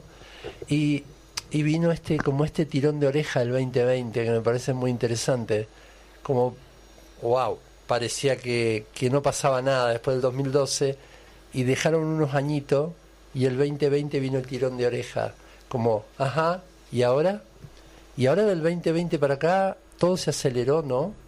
Y estos próximos años creo que van a ser claves, muy importantes. Bien. Eh, bueno, vamos a entrar en, en- en el tema puntual que, que para los que nos convocamos aquí en, en la radio que tiene que ver con esto que decía el Fer, Con tomar mate y comer bizcochito. este, con dulce de zapallo casero, Eh, que era el, el- este encuentro, este retiro que se va a hacer desde el 26 de marzo hasta el 2 de abril en el espacio Tercer Ojo allá en Quebrada de Luna. Lo empezamos a armar con, con, con el FER, quien ya ha hecho varios retiros ahí, retiro de hombres, retiros mixtos, alguno con acompañado también por Guiñay. Con Guiñay. Eh, y, y bueno, lo empezamos a armar y entre las posibilidades de cosas para hacer y actividades que se van a hacer rapé, que se va a hacer la ceremonia del rapé, la ceremonia del tabaco y bueno, y trabajos en, en el, en el Colchiquío Charalqueta, como lo quieran llamar, o en el río Copacabana, ahí en Quebrada Colorada, y actividades ahí, este, dijimos, bueno, también estaría bueno hacer eh, una actividad con, con las plantas del lugar, eh, y, y para mí fue una sorpresa cuando me decías Paula Coral, yo decía, bueno, sí, Mm. Paula Coral, cuando vi la foto de Paula dije, claro, ya estuvo en la radio, eh, poquito, pero estuvo cuando se hizo el, el Intercambio de semillas. intercambio de semillas. No había estado acá en el estudio, pero estuvo en la radio. Y, y yo desde que te escucho a vos en, las pocas veces que te he escuchado, algunas veces no fui a una charla, pero no de, de- de- las que se hacen ahí en, en el camping municipal, pero por ahí no, no estábamos con la radio. Eh, aprendí a respetar mucho tu trabajo, a, ver en esa cara eh, de, ser humano este, firme y certero y concreto, eh, esa gran mujer, un, conocimiento de, de- de muchas vidas sobre el tema de las plantas. No desde que empezaste a estudiar con Omar y hiciste el curso, sino como que ahí empezaste a recordar y creo que eso le pasó a Omar y les pasó a muchas personas que se empezaron a, con- a contactar con las plantas. Y bueno, y vamos a hacer ese, entre otras tareas que, que nos vas a acompañar, es, es eso del reconocimiento de las plantas medicinales y comestibles en el lugar. ¿eh? y, eh, y- y- y hacer comidas con esas plantas eh, comestibles que se le llaman comida de entorno. Sí, alimentación de entorno. Alimentación de entorno. Eh, bueno, te pido que cuentes un poquitito qué es lo que vamos a hacer eso, eso- en esos días ahí en las caminatas, algo de huerta. Iba, iba a haber una actividad con, con, con Almendra también de, de estar con ella, pero bueno, se, se- se verá cómo se hace. Pero contanos un poquitito de, de, esta, de, este conocimiento tuyo que estás desarrollando y comunicando. Bueno, en, en el retiro que vamos a hacer, em, vamos a hacer una de las actividades de reconocimiento de plantas nativas, que es una actividad que yo la vengo dando hace bastantes años, del 2015, yo vivía en Tras la Sierra siete años, hace seis que estoy acá, voy a entrar en mi séptimo año de Punilla. Em, y bueno, yo aprendí en la escuela Caliahualia de Omar Riachi, él es el director, y eh, ahí aprendí lo que es el uso de las plantas. Pero también a mí me empezó a interesar un montón lo que era el cultivo. Por otro lado, empecé a hacer cursos, capacitaciones y a crear un vivero para eso mismo que yo tomo del entorno, empezar a multiplicarlo, porque si bien hay mucha cultura de uso de bosque, estamos en un momento del mundo donde cada vez hay más eh, necesidad o, o ganas de usar recursos naturales, pero el recurso está en retroceso. Entonces, parte del uso de plantas hoy en día, acorde al contexto actual, también implica eh, la multiplicación de esas plantas. Entonces yo creé un vivero de plantas nativas y se aprende muchísimo viendo cómo la planta vive, porque en sus estrategias de supervivencia, en su actitud de vida, está su maestría. Entonces ver cómo vive, cómo crece, eh, es mucho más fácil entender, eh, bueno, por ejemplo, cómo vive el cardón, ¿no? Cuando uno ve todo el contexto en el que vive el cardón y después, bueno, si se usa la planta, claro, se remite a, a cómo vive la planta, ¿no? Entonces hay mucho que se puede aprender también en el cultivo de las plantas. Y hay algo que a mí me parece mm, como un tesoro que aprendí en la escuela de Caliahualia, que es el reconocimiento de plantas por el olor, que es lo que hablábamos antes, ¿no? Porque realmente eso es un método. Después hay muchos sistemas de reconocimiento de plantas, ¿no? Pero hay un método que engloba todo, eh, en donde vos, aprendiendo ese método, podés ir a cualquier lugar del mundo y tal vez no saber los nombres de las plantas, como el caballo, pero sí saber cuál comer, cuál no comer, eh, que es el reconocimiento de plantas por el olor. Eh, si bien hablamos, cuando nos encontramos con una planta, peperina, palo amarillo, hablamos de esa planta, eh, bueno, aprendemos el método de reconocimiento de plantas por el olor, que es algo que nos va a permitir en cualquier lugar del mundo manejarnos, ¿no? Con eso eh, y es algo que es inherente al ser humano, todo este conocimiento de las plantas. Y somos naturaleza también. Entonces yo lo que hago en los talleres es usar las plantas como excusa para hablar de la ciclicidad y de y de nuest- y de nosotros como naturaleza, ¿no? Eh, porque eso mismo que yo abordo con las plantas, eh, por ejemplo, en, en su aspecto medicinal o comestible, también se puede abordar desde la copla, ¿no? Lo que es la ciclicidad o desde el cultivo. En realidad siempre en los talleres eh, son distintos temas que señalan un método, o sea que es toda una excusa para hablar de naturaleza y ciclicidad y del retorno a la tierra. Eh, entonces, bueno, estoy muy agradecida de, de- conocerlos ustedes, de poder participar eh, con ustedes que vienen trabajando hace un montón. Eh, yo digo, bueno, voy bien rumbeada porque yo vengo fundando con esmero hace tiempo, bueno, la mujer adulta profesional y encontrarme en un contexto con gente adulta profesional que hace mucho, que hace lo que, lo que ama y que está al servicio, entonces digo, bueno, eh, es un espejo que es una buena señal, ¿no? O sea, bueno, ahora hay que seguir, seguir creciendo y sostener todo. Eh, y después otra actividad que vamos a hacer también es eh, lo que se llama alimentación de entorno o cocina con plantas nativas que ahora está volviendo todo eso, pero es un conocimiento eh, aborigen de, de todos los lugares del mundo, o sea, también inherente a cualquier animal, reconocer el alimento del entorno y resolver la supervivencia. Eh, y bueno, en un momento fue instalado en el psiquismo colectivo de que eso es de pobres, de que no, no es deseable el rancho de barro, comer yuyos, pero hoy en día está volviendo todo eso.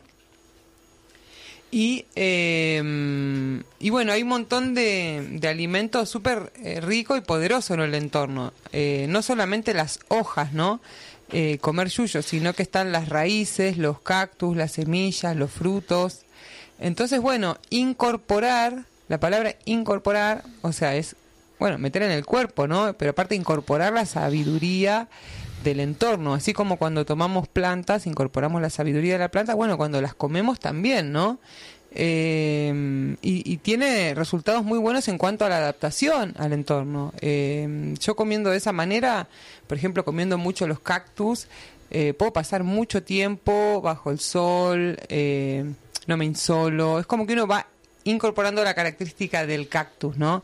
Eh, entonces, bueno, es interesante para vivir en un lugar como este, estar adaptados a los climas, ¿no? Aparte que es muy sabroso. Vos sabés, eh, Paula, estamos hablando con Paula Coral eh, sobre el tema de plantas en, en este retiro que vamos a hacer desde el 26 de marzo hasta el 2 de abril, ahí en, en el espacio eh, Tercer Ojo de Quebrada de Luna. Eh, tenemos un, un un alumno y compañero eh, en común que es Mariano Rama, que Sí. estudió con vos Sí. y estudió conmigo hace, no sé, hace casi 20 años, sí, en el 2004 yo empecé a estudiar eh, medicina aborigen con Omar Riachi. Y, y él siguió estudiando mucho. Y él ha venido a- al campo y hemos salido a recorrer con él eh, el campo y nos hizo hacer reconocimientos de plantas medicinales y comestibles. Obviamente mi, mi, mi, eh, mi falta de, de, de, eh, de memoria hizo que olvide un montón de cosas y siempre decía, quiero volver a hacer esto porque vivimos dentro de lo que es el 3% del bosque nativo de la provincia. Claro. O sea, la- el resto de la provincia este, no tiene bosque nativo. Y vivimos en un lugar donde, eh, en- por lo menos los que estamos acá en Capilla, podríamos tranquilamente alimentarnos de lo que hay, porque así lo hacían los nativos. O sea, no, no había supermercado, no había verdulería, compraban lo que había. No, no ponían una planta foránea en un lugar para tener una manzana, comían la fruta del lugar. Entonces, eso para mí es importante, porque eh, así como uno eh, absorbe la energía del lugar, las plantas son las plantas que se muestran según la necesidad eh, de cada persona. ¿Eh? Eh, eso también lo aprendí con Omar. o sea, donde vos vivís, la planta que vos necesitas medicinal está ahí con vos. Y por ejemplo está saliendo mucho la carqueja que te mostré el otro día, y es la planta que yo tomaba desde chico, cada vez que tenía algún problema de estómago, yo tomaba la carqueja. Está plagado de carqueja ahora en casa. Eh, esas cosas entenderlas como parte del funcionamiento de la cuántica a nivel este hu- humano, naturaleza, planeta, es importante y la vamos a ir explicando, en, la va a ir explicando en, el curso. Eh, en el caso de Fernando Martín Caro, que, es- que hemos hecho eh, encuentros muy seguidos ahí en el, en el campo, eh, bueno, no, está el conocimiento de todas las plantas, pero sí de algunas plantas en especial que no van a ser ahora presentes, como el, el- o el San Pedro, porque no va a ser un, encuentro de toma de plantas, pero seguramente en algún otro momento sí. Pero sí la del tabaco, la Sí, del vamos a, las- vamos a ceremoniar. Ceremoniar significa abrirse al encuentro de este misterio que estuvimos hablando y vamos a hacer un trabajo de, de compartir de las caminatas, de conectar con el lugar, con los guardianes del lugar y en esta oportunidad vamos a utilizar la medicina del tabaco y la medicina del rapé, que es tan potente como cualquier otra medicina que podamos ingerir, como el San Pedro, como estás diciendo, Guachuma. Y no es, no es menor y depende de todo el trabajo interno que vamos a hacer, de, de las caminatas, de los trabajos de conexión. Y vamos a integrar todo esto también con, con el lugar, con el entorno, con, con los soles, con la luna, con la tierra, con la vibración del lugar, con los guardianes del lugar, que desde hace más de 25 años trabajo con, en el Valle de Ongamira, y con lo potente que es todo ese lugar, tu lugar también, como ya lo hemos experimentado, y integrando también todo lo que tiene que ver con este tiempo, con la creatividad, ¿no? Yo aparte de ser terapeuta, soy artista plástico, entonces, perdón, in- incorporar todo, toda una visión para este nuevo tiempo donde podamos integrar todo esto, ¿no? De, de los alimentos, de la tierra, de la medicina, porque en realidad, como dice, como dicen los cantos medicinales, todo es medicina, ¿no? Yo soy medicina, mi palabra es medicina, mi comida es medicina, mi aliento es medicina. Entonces, tomar el rapé o el tabaco o cualquier planta es eh, simplemente un vehículo. La medicina somos nosotros.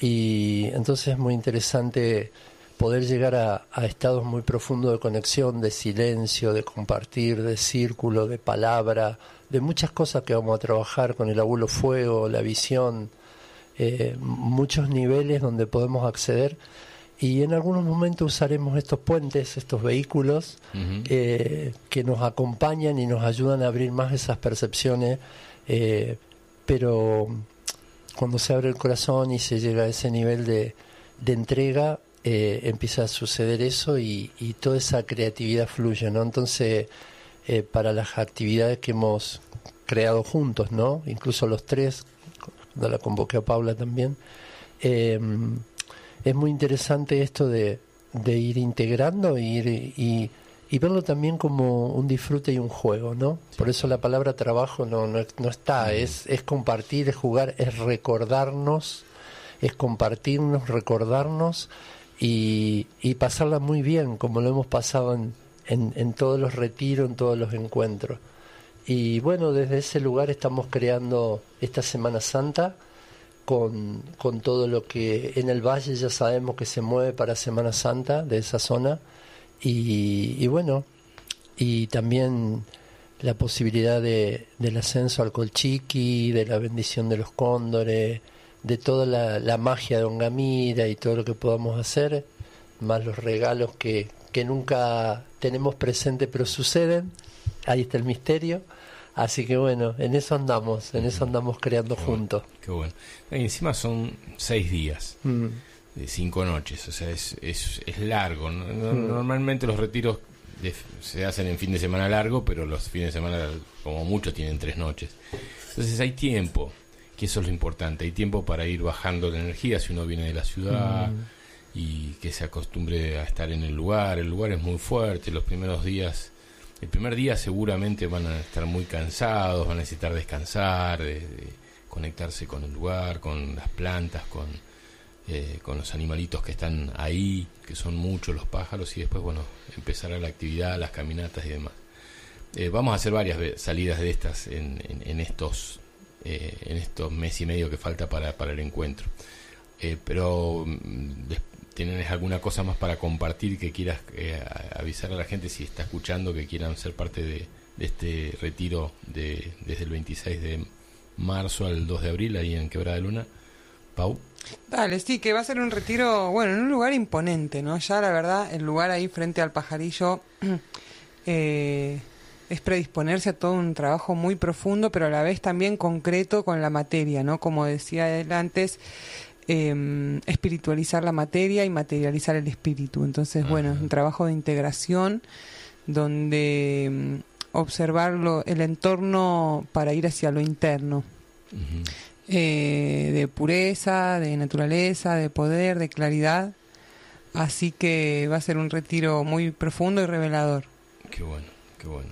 Sí, acá ya están escribiendo gente que también va a ser parte del retiro, eh, desde la alimentación, que es Majo y, Mariano, que ellos eh, juntos con Alejandra, que es una chica de ahí de Quebrada, entre los dos van, van a hacer a compartir su, su comida, una comida muy natural, muy, bueno, la de Majo y Mariano es amorosa, de hecho me están preparando ahora para el viaje eh, unas tartas, este, las, las voy a poner a frizar y en el viaje comeré la energía de ellos dos.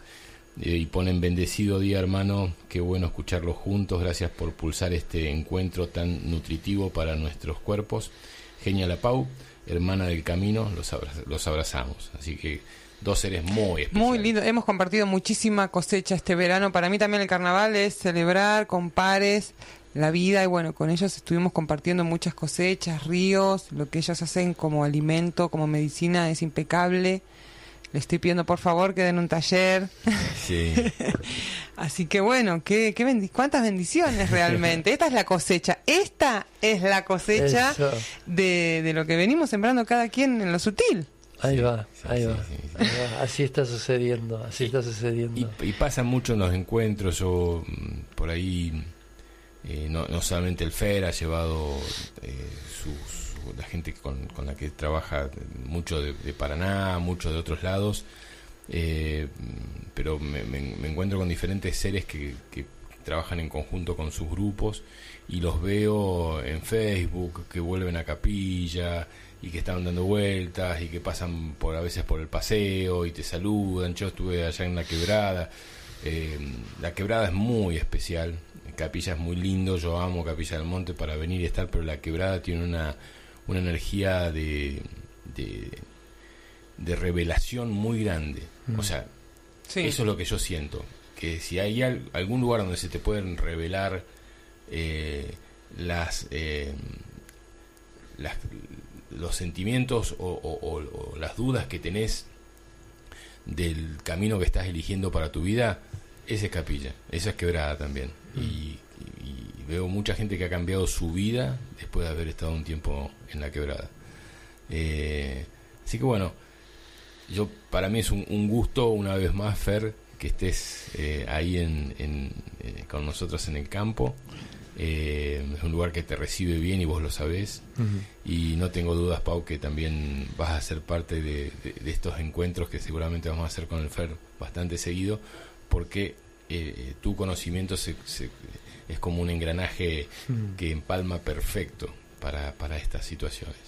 Eh, desde tu forma de manejarte, de tu forma de ser y tu conocimiento se conjugan, se conjugan perfectamente para, para que eh, otras personas eh, absorban esto y digan, bueno, puedo hacer un cambio en mi vida. Eh, Fer, ¿algo más que quieras compartir? Nada, seguir caminando juntos, a disfrutar, vamos a cantar copla, vamos a hacer música, vamos a reír, vamos a soñar y vamos a seguir construyendo. Vamos a hacer piletazos también de vez en cuando. Puede ser, puede ser, puede ser. Meternos en la pila. Puede ojalá ser, ojalá que esté algún, algún horario al mediodía puede ser Que tengamos y que tengamos ahí, eh, entraremos a la pile. trabajar el agua. Al agua, la ahí las agua. emociones, las emociones en el agua. Pero bueno, esto, a seguir caminando juntos y a seguir creando, a seguir creando. Bajo. Bueno. Muchas bueno, gracias. Gracias, gracias. Fue me- medio eh, entrecortado el programa de hoy. ¿eh? Este, ahora vamos a seguir con, con dos invitados que están ya acá en el estudio. Eh, Ra- ra- ra- Radio Limón 90.3 Capilla del Monte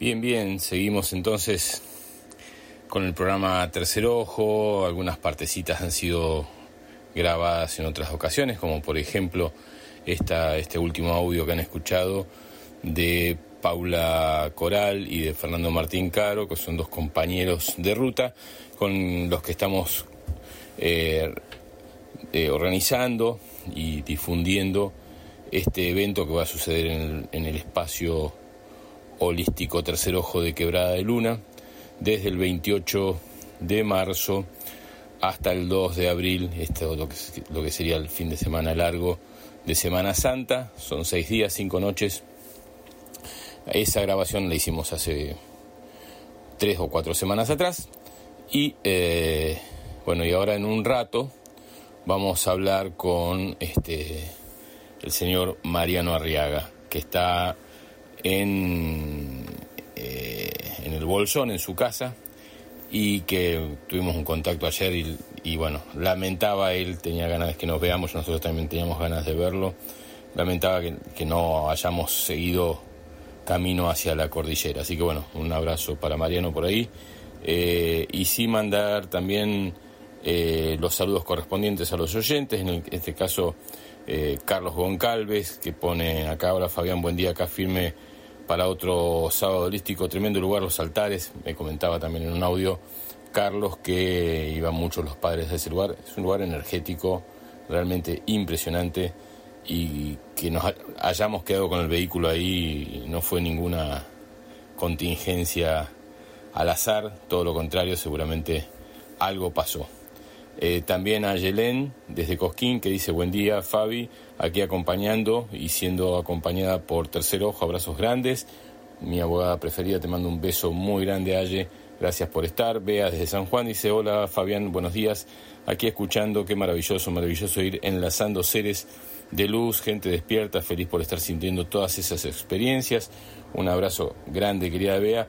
Y Nancy, mi compañera de vida desde hace ya 50 años, 50 y pico de años, desde Jardín de Infantes, eh, que está en Buenos Aires.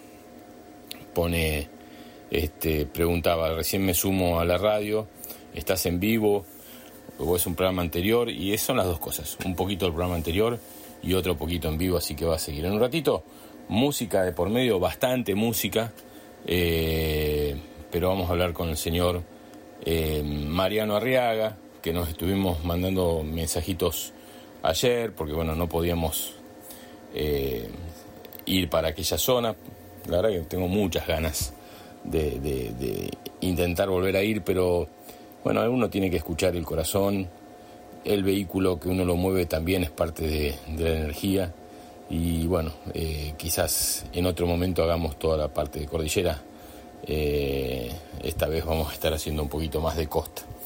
¿Eh? Así que no sé si vamos a hacerlo, pero la intención está en hacer toda la costa de Buenos Aires, eh, o sea, toda la costa de, de nuevo de Chubut, Río Negro, y en algún momento cruzarnos para Buenos Aires eh, y seguir ahí compartiendo.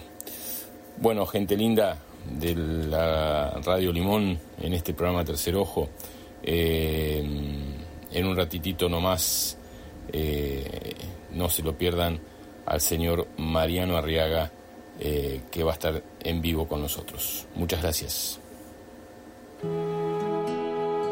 Ra- ra- ra- Radio Limón 90.3. Capilla del Monte.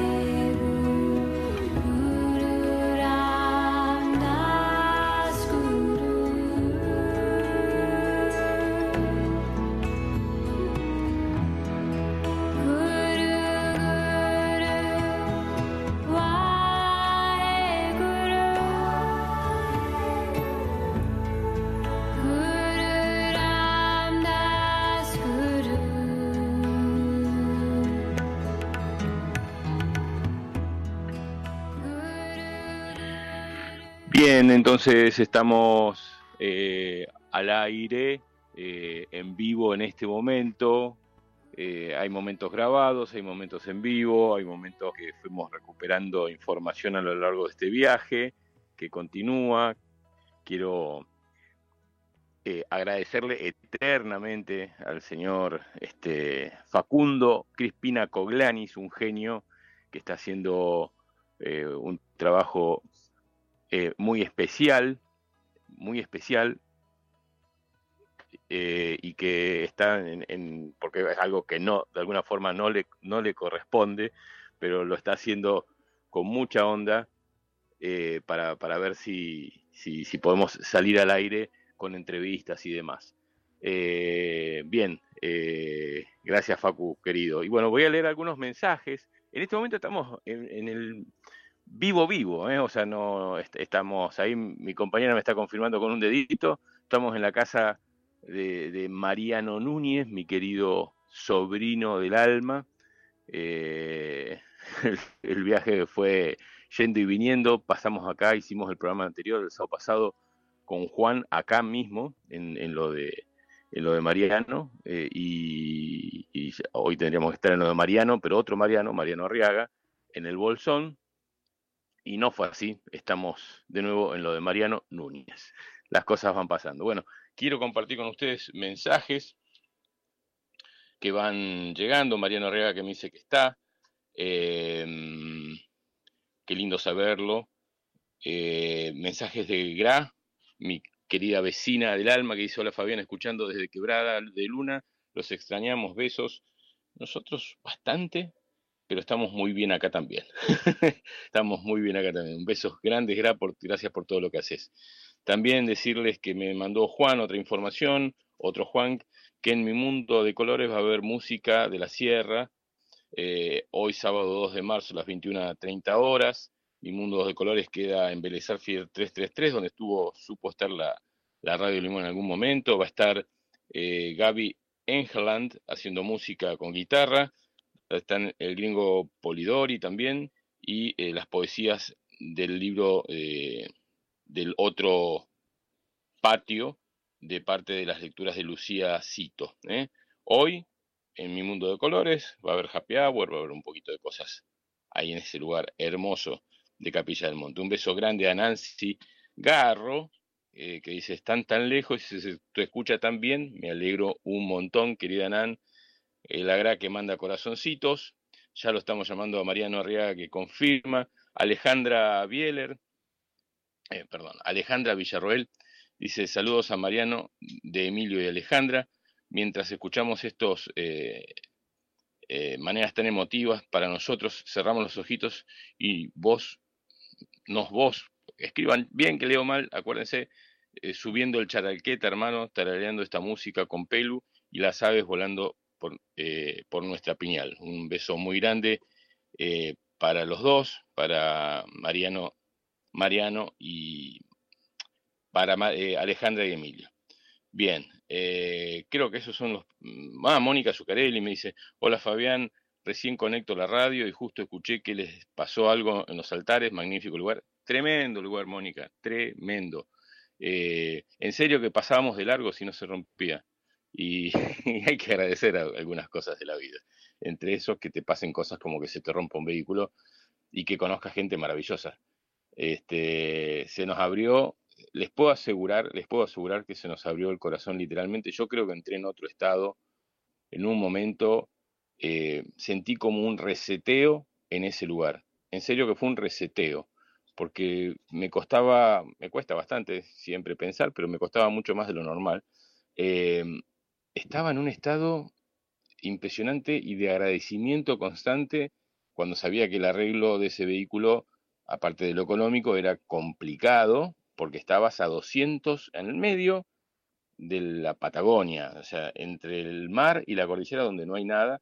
Al día siguiente ya habíamos salido de ahí. Y ahí conocimos, como les decía al principio del programa, a Richard, a Abigail y a Zoe, tres seres que están ahora también acá en Playa Unión, donde estamos nosotros, eh, y que están buscando un lugar donde vivir. Son, eh, Richard es de eh, Suiza, Abigail es de Inglaterra y Zoe, no sé dónde nació, pero ni bien nació, salieron de viaje hace cuatro años y están y Zoe va a cumplir cinco años ahora en unos días. Así que están de viaje y ahora estamos acompañándonos un poquito. Se quedaron allá, vinieron hasta Playa Unión, nosotros estamos a una cuadra y media de, de donde están ellos. eh, ellos están en la playa, nosotros estamos en la casa de Mariano. La verdad que eh, muy interesante. Y Mónica dice, si van a hacer la costa atlántica, Río Negrina, porfa decí cuándo, quiero conocerlos y oficiar de guía en la zona de Vietman, Carmen de Patagones, hasta San Antonio Oeste y las Grutas. Gracias, Mónica, vos sabés que estuvimos ahí, estuvimos ahí hace tres semanas en la zona de, Vietma, de, no de Vietma, sino de mm, las conchillas. Y dentro de las posibilidades es hacer desde las conchillas la ruta 1, que creo que se cae cerca de Vietma. Así que estamos en contacto, estamos en contacto. Más mensajes, vamos viendo. Eh, gracias, Moni, eh, por las- la, la posibilidad. Aime, que está escuchando, dice un placer enorme para vos y Cari. Un beso enorme, un abrazo enorme para vos y Cari. y Cari. Qué lindo que viajen y muchas bendiciones. Te escuchamos desde aquí y en cualquier momento te llamo. Así eh, lo contás en, mi programa eh, Para dónde van. Eh, así será, señora, cuando usted guste. Estamos saliendo en, radio, en, en- la radio,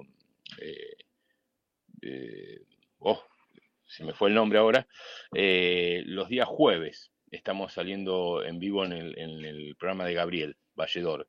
Eh, ay, ya se me va a salir el nombre. Em, y, y bueno, eh, le estamos haciendo un poquito el, recorrido. Bea de San Juan dice, listos para escuchar a Mariano Arriaga, todos oídos somos. Un abrazo grande para hacer, eh, para ese ser hermoso y la labor que cumple. La verdad que un grande, un grosso Mariano Arriaga, y en esta llamada que estoy haciendo en curso, debería incluirlo a Mariano y estaríamos hablando con él en vivo en el programa Tercer Ojo. No me quiero confundir, tengo Mariano Núñez, Mariano Rama, Majo y Mariano Arce, Mariano y Nati. Eh, divergentes, gracias Aye, gracias. Lo pongo a Mariano Arriaga y vamos a ver si podemos salir al aire junto con él. Eh, a ver si lo podemos compartir a Mariano Arriaga eh, en el programa Tercero, sería un gusto. Hola hermano querido, estás al aire en el programa Tercero con Radio Limón. Hola Fabián, qué gusto, qué gusto hablar con vos. Un abrazo enorme, querido. Lo mismo, lo mismo, la verdad que es un placer. Eh, la planificación era que el abrazo sea personal y salir desde tu casa. ¿Quién lo sabe? Nos volvimos a Playa Unión por un desperfecto mecánico, pero eh, el- nuestras ganas son de, de ir a abrazarte personalmente allá al Bolsón. Bueno, acá, acá los espero cuando, cuando quieran, ¿eh? Cuando Bueno. quieran. Este, bueno, dejemos que, va- que vaya decidiendo este, el destino, un poco también le dejamos un poco el juego a ellos, aunque siempre es, es el de ellos, pero eh, eh, dejemos que las cosas vayan tranquilos. Mariano, eh, bueno, yo quiero ir, tenemos una hora y quiero ir directamente a, lo que estás eh, sintiendo, difundiendo en los medios de, comunicación. Todo el mundo que escucha el programa te reconoce como un ser muy especial que ha hecho una gran labor en la época de la pandemia eh, y que todos respetamos y honramos. Y en este momento eh, estás difundiendo que hay cosas que podrían pasar a partir de mayo y, bueno, necesitamos escucharte, eh, que nos guíes como nos guiaste en aquella oportunidad. Mira, Fabián, eh, lo que pasa en mayo es un momento de, de bisagra absoluta en nuestras posibilidades de desarrollo humano y en nuestra soberanía particular y general como país. Resulta que en mayo, el 24 de mayo exactamente, es la Asamblea Ordinaria de la Organización Mundial de la Salud, en la cual en el año 23 se decretó y se firmó el preacuerdo de entrega de la soberanía con respecto a la política y gestión de las futuras pandemias a la Organización Mundial de la Salud. ¿Qué significa esto? Que el Estado soberano argentino delega la administración y la gestión, las decisiones de las próximas pandemias declaradas por la Organización Mundial de la Salud a la Organización Mundial de la Salud, dirigida por una persona, que en este momento es Tedros, este ser con este pasado genocida en Etiopía, y que bueno, que nos llevó a las distintas situaciones pandémicas, acordate de la gripe aviar, acordate de la cantidad de variantes del supuesto COVID, acordate de la virus de Qatar después del Mundial, bueno, toda esta cantidad de mentiras que cuando anidan en un grupo humano logran el miedo y así ellos logran su negocio. Resumiendo, la Organización Mundial de la Salud es la que declara las pandemias en el mundo. Le otorgamos ese poder la verdad sin ningún fundamento, porque en realidad la Organización Mundial de la Salud es simplemente una entidad financiada por entidades privadas. En primer lugar, Bill Gates, uno de los que fabrican las supuestas vacunas en el mundo. Entonces, ¿por qué le otorgamos este poder? Simplemente es un tema cultural y económico, no pasa por otro lugar. Los dueños de la Organización Mundial de la Salud, los dueños de su financiamiento, su descripción, de su estructura, son los mismos dueños de los laboratorios, son los mismos dueños de los bancos, los mismos dueños de las fábricas de armas y los mismos dueños de los que financian las campañas políticas a los distintos gobiernos. Esto da explicación el por qué, por ejemplo, en la anterior pandemia, gobiernos de ultraizquierda como China y de ultraderecha como era en, en Alemania o en Francia en ese momento, estuvieron totalmente de acuerdo sin ninguna discusión. Estuvieron de acuerdo hasta tal punto que las supuestas vacunas, que nunca fueron vacunas para el COVID, recordemos que nunca se aisló el famoso virus, eh, se declararon de una manera eh, secreta en todos lados del planeta, con una patente que los apoyaba y mantenía su, su resguardo, y de una manera experimental se expusieron en todos los países del mundo. En esto estuvieron de acuerdo gracias a esta élite económica y entre comillas falsamente científica y demás, estuvieron de acuerdo en este diseño. El 24 de mayo, Argentina vota la delegación final de esta soberanía a la Organización Mundial de la Salud, junto con los otros 193 países que forman la Organización Mundial de la Salud. Al delegar esto, no solo estamos delegando la administración y gestión de las próximas pandemias, sino que le estamos dando el poder. La Organización Mundial de la Salud tiene una constitución propia, no nos olvidemos de eso. Les estamos delegando el poder militar y de control de, bajo situaciones pandémicas, a nuestros países. O sea, va a tener el atributo la OMS de usar, por ejemplo, los cascos azules para que ingresen al país en el caso de que el país genere una inseguridad a nivel mundial según la perspectiva de ellos. Y como si esto fuera poco, no solo se limitan a una pandemia de origen microbiano, por ejemplo, sino que cualquier situación pandémica, llámense incendios, en varios focos, levantamiento social, hambrunas, cambios climáticos o lo que se les ocurra como una necesidad de urgencia para el planeta, pueden ser declaradas como una pandemia, como situaciones pandémicas, con el mismo rigor de la ley. Con lo cual, cuando deleguemos esto, vamos a quedar superditados a que, según la decisión tiránica de este organismo, nosotros debamos responder inclusive militarmente. Y no nos olvidemos declaraciones internas de nuestra ministra de Seguridad, Burlich, cuando dijo, en estado de pandemia, que a los no vacunados habría que irlos a buscar con las fuerzas policiales a sus casas. Hoy en día, ministra de Salud, y hoy en día formando parte del gobierno, que en teoría, que en teoría firmaría a favor el 24 de mayo. Como nuestro gobierno dijo estar en contra de la Agenda 2030, esperemos que realmente estén en contra de la Agenda 2030 y que el 24 de mayo voten en contra. Mientras tanto, tenemos que dar el nivel de alerta porque de votarse a favor, retrotraer estas medidas van a ser muy complicadas. Si la pasamos mal en la pandemia, imagínate lo que pueda pasar a, partir de ahora con un acuerdo mundial y una eh, tiranía totalmente vertical viniendo de la Organización Mundial de la Salud, a la cual delegamos voluntariamente, voluntariamente, nuestra soberanía en estos aspectos. Esto es lo que estamos alertando en mayúsculas para que se genere una masa crítica de opinión y de debate antes de mayo. Mariano, eh, ¿qué pasaría si eh, el gobierno vota que no? Porque que vote que no no significa que no se imponga en, otros países. Eh, o sea, si el gobierno vota que no, ¿eso lo, separa del grupo de países o, eh, o, o es como una votación como si fuese en la, en un organismo como puede ser el Congreso, en diputados, que es por mayoría? No, no, si, la Argentina vota que no, no ingresa bajo la línea de este dictamen porque deja de pertenecer al lineamiento de la OMS con respecto a este tema en particular.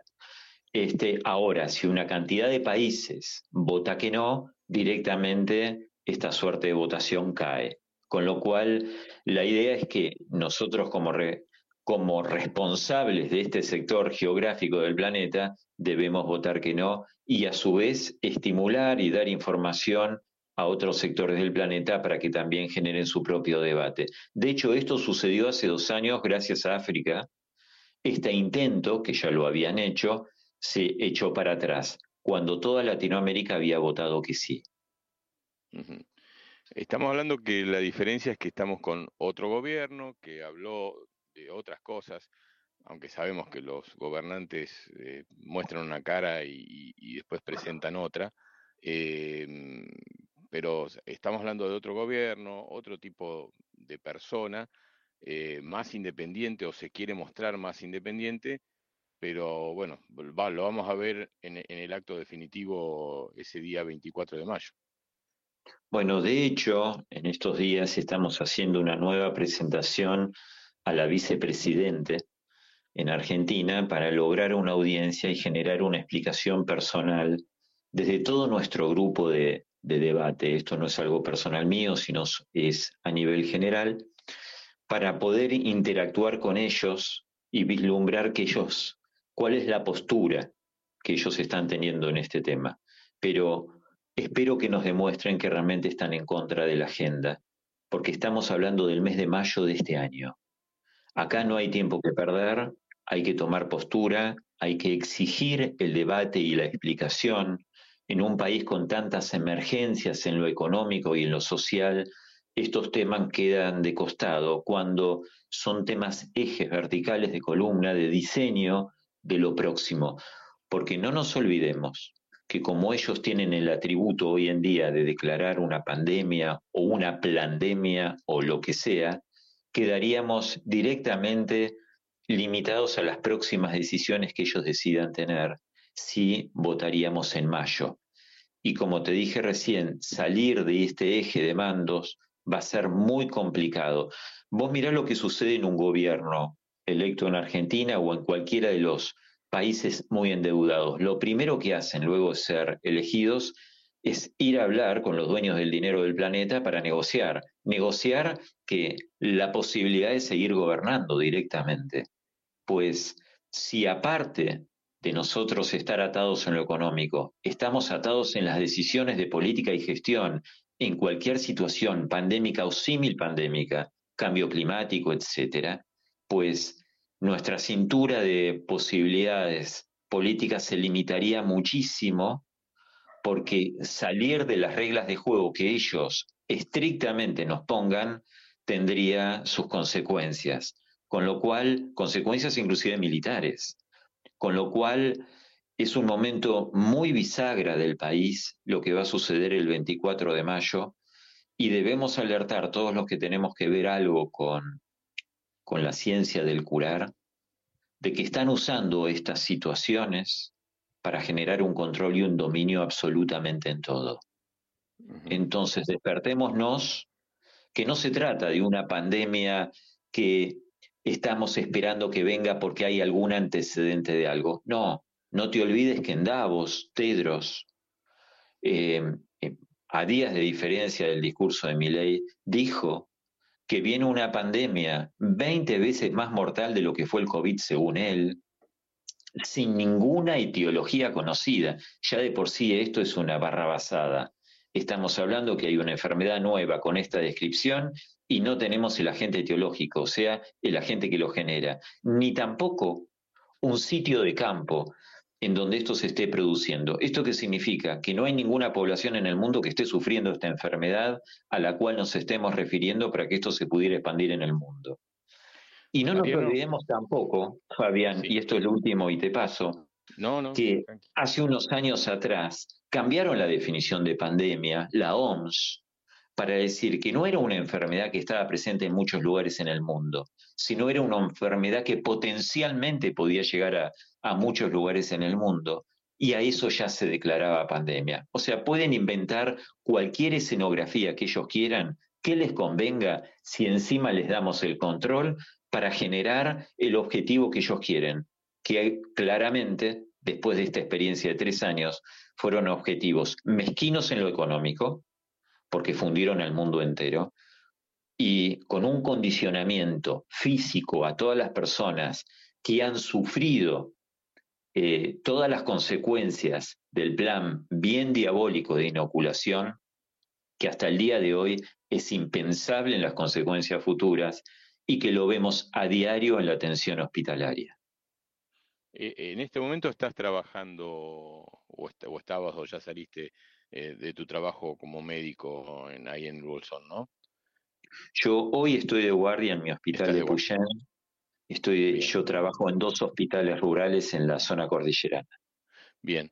Eh, una pregunta que me, hace desde Entre Ríos Marta Isabel Mío, que dice eh, que, justo que el día 25 de mayo, vos me estás hablando del 24 de mayo de la votación, y que el día 25 de mayo eh, Milei esté convocando en Córdoba una reunión con todos los gobernantes para hacer un pacto. O sea, su- suena a una excusa para hacer un pacto, pero probablemente si esto lo vota, esté bajando, esté bajando línea sobre esto que, que nos estás comentando. ¿Qué opinás? ¿Sabías de esto? ¿Qué opinás de este tema?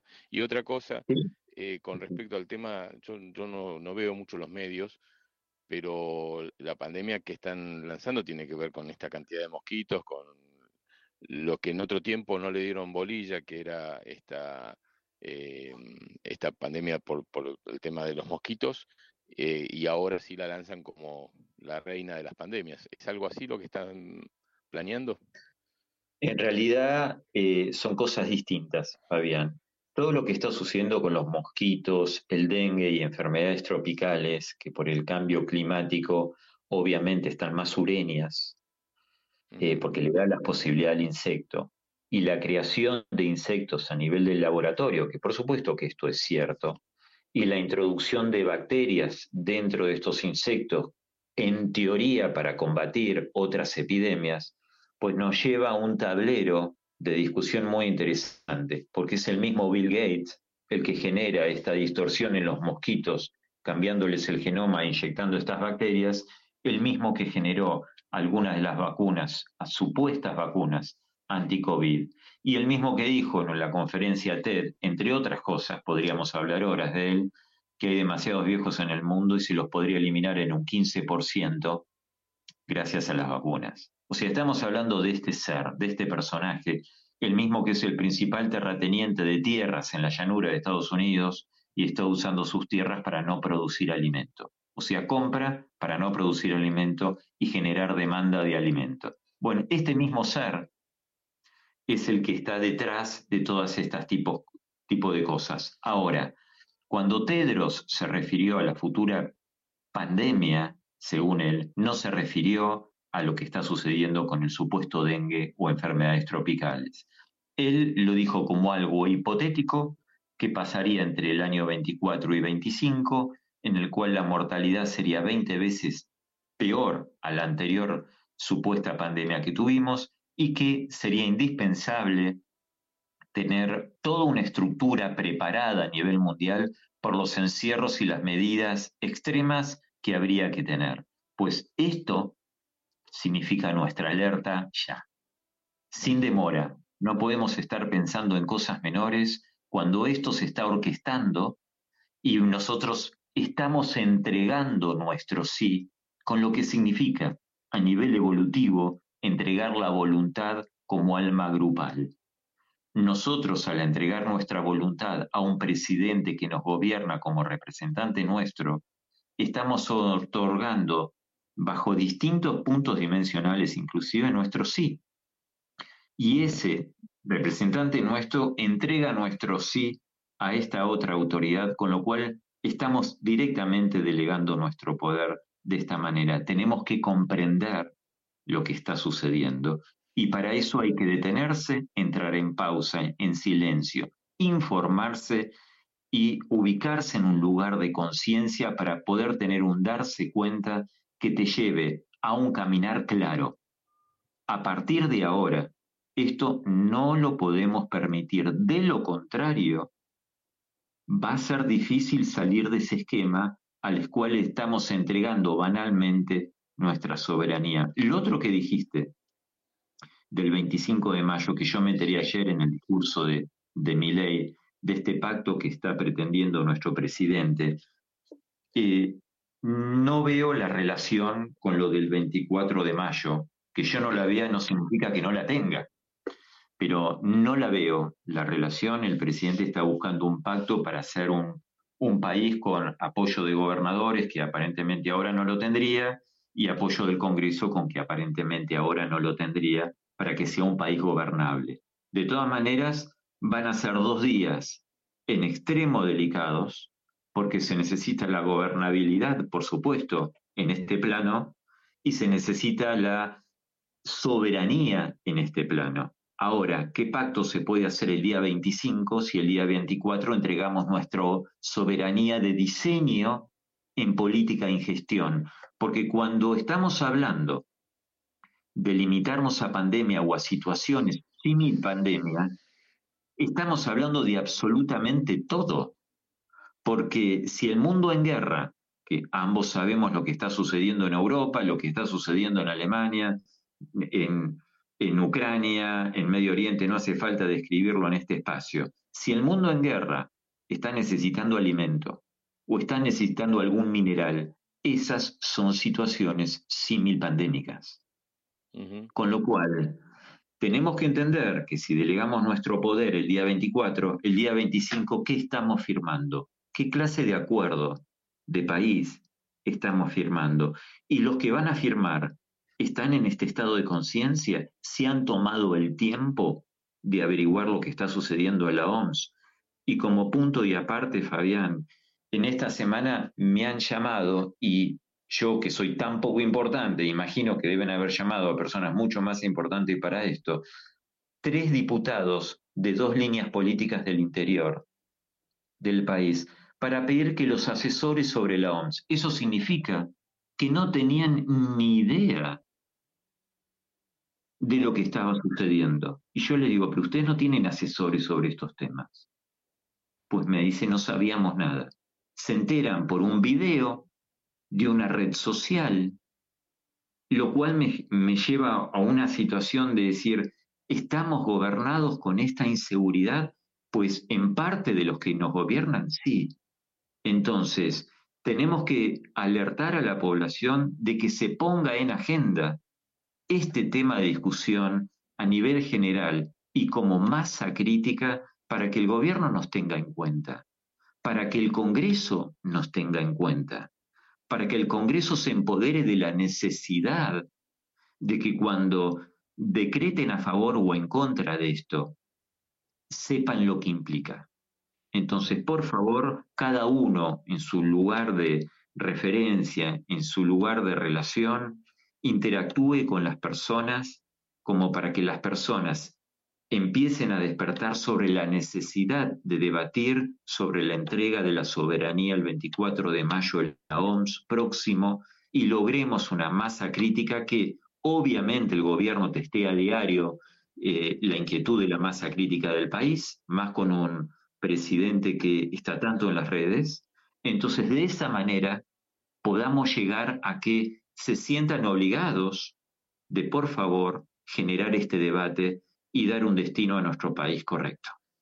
Mariano, eh, estamos hablando con Mariano Arriaga, nosotros desde Playa Unión en Rawson, eh, él desde el Bolsón en, también en, en Chubut, este, o sea que estamos los dos en la misma provincia eh, y en- transmitiendo por Radio Limón desde Capilla del Monte. Eh, hace cuatro años, eh, exactamente cuatro años, nosotros estábamos en el Bolsón, habíamos esto- hecho este mismo viaje todo por la costa, cruzamos desde Rawson hasta Esquel y estábamos en el Bolsón y eh, no teníamos idea de lo que iba a pasar. El día 8 de marzo estábamos llegando a, Capilla del Monte y dos días después nos encerraron. En estos cuatro años han pasado muchas cosas eh, eh, hermosas a pesar de la, pa- de la, pan- de la pandemia, eh, como conocerte, como que vos hayas salido al principio a caballo, a recorrer el lugar porque te prohibían andar en, auto, después mm, le buscaste la vuelta y, pudiste recorrer en auto todas las provincias, estuviste encerrado, preso por, por- en, en Rosario, estuviste en casa, compartimos experiencias muy lindas. Eh, a pesar de lo que ha pasado eh, en esa pandemia, eh, mucha gente se ha volcado a investigar y vos fuiste un, gran alentador y un gran difusor de que la gente investigue, averigüe. Y en muchos lados, gracias a vos y tu difusión, no se han vacunado, no se han alineado con este, em, con, es- con este propósito que hace cuatro años era, éramos mucho más vulnerables. ¿Qué cambios sentís que hubo en, no solamente en la población en Argentina, sino en el mundo con respecto a la información que se tiene para enfrentar una situación que va a ser seguramente más fuerte, porque si presentan lo mismo, sabremos con qué batalla, cómo presentar batalla, pero eh, como buenos guerreros que son, seguramente van a cambiar las estrategias, van a cambiar eh, los planos, van a cambiar los lugares eh, para distraernos, pero ¿cómo sentís vos que estamos preparados como raza para enfrentar este cambio? Fabián, qué pregunta. Tenemos que evolucionar.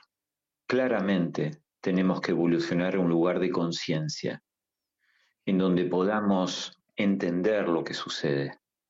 Porque si bien hoy en día hablar de estas cosas es mucho más fácil y hay mucho más entendimiento en un grupo, yo diría, importante de personas, no nos olvide- olvidemos que lograron su objetivo de vacunar al 60-70% de la población mundial.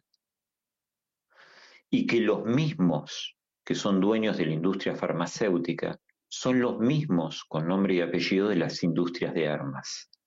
Y hoy en día se están patrocinando guerras en todo el país, en todo el país peor, en todo el mundo, y están, son los mismos que venden las armas a ambos bandos. Hace cinco años, cuatro años, hubiera sido totalmente imposible imaginar un mundo en guerra con potencial de guerra como lo tenemos ahora. Y sin embargo lo han logrado. Y están hablando de eh, guerras nucleares por todos lados. Están haciendo ensayos en el Reino Unido, están recibiendo armas nucleares en el Reino Unido de Estados Unidos. Eh, Alemania está cambiando la dirección de su industria de manufactura a una industria bélica nuevamente. Esto hubiera sido impensable. Ahora, si son los mismos que están buscando guerras y más allá de la descripción del por qué, lo están buscando y lo están haciendo, ¿Vos creés que no van a usar la industria farmacéutica con el mismo objetivo? ¿Y no van a usar la situación de miedo del pasado con el mismo objetivo de generar dependencias de esa industria farmacéutica? Si están usando el miedo para inventar nuevas invasiones, que los rusos en Alemania, que los rusos dicen que es la OTAN, etc., cada uno le echa la culpa al otro, miedos en sus poblaciones para justificar que su economía vaya a la industria armamentista, en vez de solucionar los problemas de hambre y reales que tiene el planeta hoy en día. Pues, con cinco minutos de reflexionar sobre esto, sobre los intereses que están gobernando el planeta y dominándolo, comprendemos de que potencialmente ellos tienen la potestad de lograr su objetivo. De vuelta, inclusive un objetivo mayor. No te olvides que el pueblo de Israel se llegó a inyectar hasta nueve veces este tipo de vacunas supuestas COVID. Y no te olvides que en hospitalitos rurales como el mío, te puede faltar insulina, te falta, te pueden faltar analgésicos comunes, pero no te faltan cualquiera de las vacunas COVID. Entonces, más allá que nosotros estamos todo el tiempo cuestionando esto, se siguen permitiendo la entrega de este tipo de vacunación que es voluntaria en este momento. Y no nos olvidemos que la fuente de datos, ¿te acordás la aplicación Cuidar? En donde estaban anotados las personas con qué vacunas, en qué dosis, a qué edad y en qué momento, el Estado lo borró. Con lo cual, cuando yo recibo a un paciente, no tenemos la capacidad de saber con qué se inyectaron. Si esto no es, no está generado adrede con una intencionalidad, pues yo estoy en el jardín de infantes, Fabián. Entonces, si bien en el mundo podemos hablar de un montón de temas y está más abierto el mundo a hablarlo, también la parte oscura del planeta se ha organizado de una manera que está logrando sus objetivos militares y sus objetivos, por eso la votación de la OMS. Si no, esto sería impensable que nuestros estados soberanos le deleguen la autoridad, inclusive militar, de control dentro de nuestros límites soberanos. Y sin embargo esto es así. Con lo cual hay que estar preparados, alertas y no ceder un centímetro. Mariano, estamos, para quien recién sintoniza, hablando con Mariano Arriaga, eh, el doctor Mariano Arriaga, quien nos haya guiado desde un lugar, de una conciencia eh, muy especial durante la época de la pandemia y nos haya eh, abierto los ojos para entender un poquito lo que estaba pasando, hoy nos está avisando de, una nueva acción cuatro años después. No, es casual que, se tomen los tiempos, ¿no? Es como eh, eh, ponerte la boca tapándote la, una mano tapándote la boca y la nariz y decir, bueno, toma una bocanada de aire porque no te quiero ahogar de golpe. Yo siento eso, ¿no? Que, que no lo pueden hacer porque tampoco, también viven de nuestra energía ellos. No es que no nos necesitan, neces- nos necesitan enfermos, nos necesitan este, de alguna manera débiles pero nos necesitan, entonces no, no pueden deshacerse de la raza humana de un día para otro, sino que la pueden eh, someter, dominar para poder manejarla más fácil. Y eso es lo que yo siento, ¿no? Pero en este tiempo eh, yo he hablado con muchas personas, amigos, que eh, han tenido problemas físicos, de salud, eh, han, muchos han tenido problemas eh, circulatorios, ACV, muerte, muerte súbita, eh, y, y eso se vio, aunque se quiso tapar, se vio. Entonces estamos hablando con que, que va a haber otro, otra humanidad para recibir lo que quieren plantear. Por eso necesitan ir varios pasos más adelante y estar más fuertes porque ellos también lo saben. O pensás que piensan que somos los mismos y, y lo van a poder hacer con mismo- la misma falta de respeto que lo hicieron hace cuatro años atrás. ¿Cuál es tu sensación en ese sentido? Si bien ya lo hablaste de otras formas, pero eh, yo tengo, en este- estoy en la casa de, de mi sobrino que sin tener mucha información eh, decidió no vacunarse, eh, habla de estos temas mucho más eh, abiertamente. En mi familia hay mucha gente que no se ha vacunado y que hablan abiertamente sobre estos temas y muchos que se vacunaron que dijeron yo nuevamente no lo hago, ni loco me vuelvo a vacunar. Eh, ¿Qué sentís que pasa en la gente en general, no solamente en Argentina? Porque vos tenés familia en Suiza, eh, conoces a otros médicos, sos parte de los médicos por la verdad y hay eh, mucha información que se va cruzando. ¿Qué pasa en el resto del mundo con respecto a esto? Bueno, creo que sí, creo que hay un cuestionamiento y una desconfianza enorme hacia la industria farmacéutica en general, basada en la evidencia diario de lo que está sucediendo. De hecho, la industria, por lo general, farmacéutica no cura, sino que te hace dependiente hacia la misma industria el resto de tu vida. Eh, en Argentina tenemos el calendario de vacunación más tupido del planeta, hasta donde yo sé, y tres veces más que el de Suiza. Eh, que a mí alguien me explique el por qué esto sigue sucediendo así, más allá de los intereses que tengan los laboratorios con los distintos poderes a nivel nacionales, porque esto no es científico. Si no, todos los países del mundo tendrían el mismo calendario de vacunación. Entonces, ¿qué es lo que sucede? Sí hay una toma de conciencia de muchas cosas, así como hay una toma de conciencia que deberíamos comer mejor. Pero ¿la gente está comiendo mejor? ¿O estamos viendo cantidad de obesidad infantil en la calle? Muchas enfermedades generadas por el mal comer. La segunda causa de muerte en Estados Unidos es el mal comer y la tercera es la mala medicación de los médicos. En un país que se hacen estadísticas, en nuestro país no se hacen, así que no se podría medir.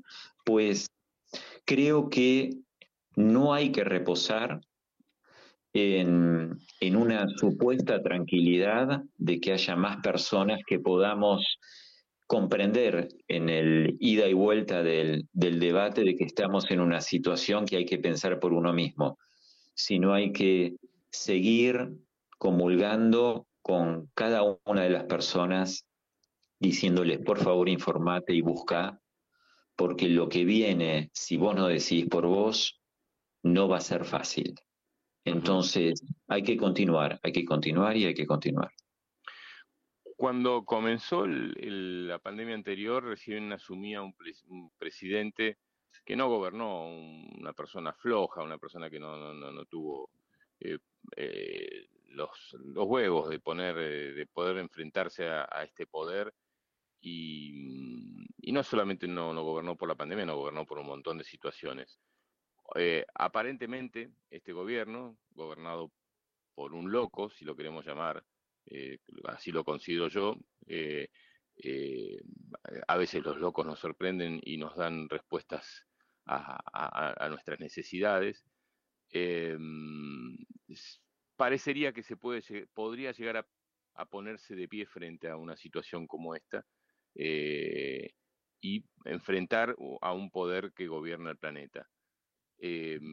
Quizás, y, me, atrevo a soñar, eh, esta reunión del 25 sea para, para unir fuerzas entre todos y, enfrentarse a, esta situación con el apoyo de los gobernantes de cada provincia. Eh, pensemos que esto pueda llegar a ser una realidad, creemos esta realidad desde nuestras intenciones, que sabemos que funciona y funciona muy bien, y podemos eh, entender que la Argentina se podría llegar a poner de pie ante algo que, que puede llegar a afectar a gran parte de, los países en el mundo. Eh, ¿Te atreves a soñar conmigo?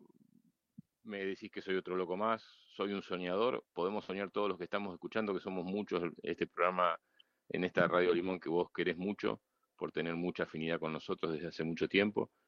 ¿Qué, qué, qué, qué me podés decir de, de, de, tu sensación para estos próximos? Que no soluciona nada que un país se oponga, o que, mm, pero en África su, funcionó y funcionó muy bien.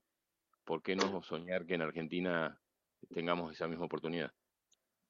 Eh, jamás hay que dejar de soñar, pero a la par hay que hacer. Uh -huh. Y el hacer significa alertar a la gente de lo que está sucediendo. Y alertar a la gente significa que la gente tiene que tomar las medidas, aunque sea de opinión porque los que nos gobiernan son simplemente representantes nuestros, que pueden estar acertados o desacertados. Entonces lo que tenemos que hacer es exigir que estas realidades se generen en debate. ¿Puede ser una posibilidad lo del 25 de mayo? Por supuesto que sí. Un acuerdo de partes a nivel nacional, si está guiado por, por lo correcto, es una enorme posibilidad como también puede llegar a ser un momento muy difícil si esto no se logra. Independientemente de eso, de lo que 50 o 100 personas decían firmar ese día, están los 47 millones de argentinos que estamos viviendo en este lugar del planeta y que tenemos que hacer algo. Y el hacer algo es tomar partido por nuestra conciencia. Estamos hablando de sobrevivir en el planeta o de otorgar a las autoridades multinacionales un poder sobrenacional que nos domine de ahora en más muchos condicionamientos, como pueden ser nuestro cambio genético en futuras inoculaciones. Esto es demasiado serio como para no tomar partido. Entonces, debemos crecer, Fabián, debemos crecer y proponernos ese silencio interno tan indispensable como para llegar a ese anhelo tan profundo nuestro, en donde encontremos estas verdades, porque nacimos para marcar la diferencia. Nacimos para marcar la diferencia. Cuando yo vi a nuestro presidente hablar en Davos, y yo dije, dije Davos qué es? Un grupo de monopolios de economías del mundo. Y hablando y diciendo, está muy bien el monopolio de la economía. Eh, detrás de las palabras eh, románticas, digamos, no había un decreto claro de decisión hacia dónde iba nuestro país. No, iba a aplaudir, iba a apoyar, iba a formar parte, porque forma parte del grupo de Davos también.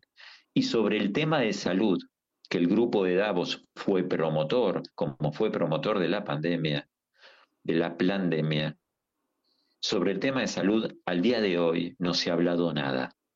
No solo no se habló, sino que se sigue promocionando de alguna manera la inoculación y se sigue promocionando que lo que pasó fue verdad, sin admitir que el virus nunca se aisló, que entonces nunca se pudo hacer una vacuna refiriéndose hacia un virus, que solamente fue un logaritmo de posibilidades de computadora lo que orientó a la supuesta construcción de la inoculación y no se liberó al día de hoy el secreto de patentamiento que tienen las inoculaciones en sí.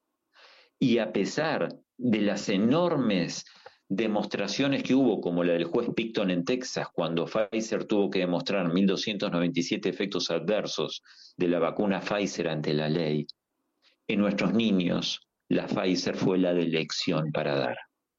Mientras esto no se aclare, no se aclare, y sigamos en pos de darle más todavía a la OMS, y entendiendo que la OMS fue el primer indicador mundial que dijo hay que generar una situación pandémica en el planeta y se soluciona con una vacuna experimental, y en ningún momento pidió disculpas por este enorme error, si quiero pensar que tuvieron buena intención en algún momento que no lo creo, pues debemos volvernos soberanos de nuestra realidad. Porque de lo contrario, nuestro país va a sufrir muchísimo este año y el mundo entre fin de año y el año que viene va a estar en una situación tan complicada porque ellos nos están llevando a esa situación complicada y nosotros no estamos haciendo nada. Cuando hablas de, no hacer nada, eh, vamos al supuesto caso de que nos enfrentamos con un gobierno nuevamente débil que se presenta en forma sumisa ante la OMS y vota porque sí, y esta reunión del 25 supuestamente eh, sea una reunión para informar lo que se viene y cómo se va a organizar. Em, hace cuatro años yo no había sentido hablar de vos y creo que toda la gente que está escuchando la radio tampoco. Y, y hoy te reconocen y te respetan y así como respetan a, a muchos doctores que han formado médicos por la verdad en el mundo y a muchos políticos que se han puesto en contra, legisladores que se han puesto en contra, abogados que han generado abogados por la verdad. Eh, la movilización del, de la raza humana en un porcentaje chico, pero en un porcentaje al fin, ha sido muy grande eh, durante por lo menos los primeros dos años de- de esta década. Eh, digo, em, si nos tenemos que poner en una situación, en, una postura más agresiva y activa, ¿cuál sería y cómo nos podríamos ir preparando desde ahora? Porque no tenemos que esperar hasta el 24 para, de mayo para eh, decir, bueno, se decidió esto, ahora qué podemos hacer. ¿Qué podemos hacer desde hoy, Mariano? Conciencia. La libertad es un estado de conciencia. Conciencia. Manifestación en coherencia, pensar, sentir y hacer en la misma dirección. Un gobierno débil, si lo fuera, eh, no implica un pueblo débil, y mucho menos eh, raza humana débil. Entonces, conciencia de lo que somos. No vinimos a vivir entre miedos. Vinimos a encontrar las verdades que se nos ocultaron en el nacimiento y a descubrirnos en cada instante y a vivir con empatía con el vecino, con el hermano. Vinimos a cambiar este mundo en la dirección necesaria de nuestra expresión de evolución, que es en el amor, no es en el miedo. Mirar el entorno de todo lo que nos llega desde este mundo no va en dirección del amor. Entonces no podemos seguir jugando y estando en el estado de jardín de infantes de un estado de conciencia. Tenemos que madurar. Desde ese lugar de madurez espiritual, ahí sí somos imparables e invencibles y ahí no nos pueden doblegar. Porque lo que significa la experiencia de la vida trasciende lo que toda esta élite está pretendiendo de nosotros, que es justamente que no nos demos cuenta de nuestro potencial. En el fondo, ellos nos tienen miedo, porque saben que si nos damos cuenta de lo que podemos hacer y de lo que vinimos a hacer, ellos no sobreviven. La raza humana tiene la enorme capacidad de a través del amor genuino transformar cualquier situación de miedo. Entonces, eso es lo que debemos hacer. Y si estamos rodeados de un sistema que nos lleva al miedo y al control para tener esta cultura tan superficial que tenemos en este momento en el planeta y que no nos, no nos permite el estímulo de lo importante, ¿qué es lo que podemos hacer? Pues ir saliendo del sistema y vivir de una manera en la cual cada día lo necesitemos menos. Por supuesto que necesitamos cargar nafta para trasladarnos, pero de a poco podemos aprender a comer fuera del sistema, a curarnos fuera del sistema, a educarnos fuera del sistema, a construir nuestras viviendas fuera del sistema, al diseño de nuestras ropas fuera del sistema y también a empezar a comunicarnos fuera del sistema. Porque si le otorgamos al sistema todas las posibilidades, ¿en qué caemos? Vos fíjate, un chico que estudia hoy en el colegio, eh, ¿entra a bibliografías? ¿Entra a bibliotecas? No, entra a Internet a informarse. ¿Quién es el dueño del Internet y de la información que hay en el Internet? El sistema. ¿Qué historia vas a leer? La que ellos quieren. ¿Qué geografía vas a leer? La que ellos quieren. ¿Qué miedo vas a tener? El que ellos quieran. Entonces, ¿qué es lo que tenés que hacer? Ampliar tus fronteras mentales ampliar tu posibilidad espiritual, darte cuenta que tenés que ser una persona que no pierde un instante de su vida y que tiene que estar instruyéndose, fortaleciéndose en lo físico, en lo psíquico, en la pasión por vivir, en el anhelo de la conexión con el cielo y con la tierra. ¿Cómo es posible que seamos una raza humana que en su gran mayoría estamos viviendo a espaldas de la naturaleza?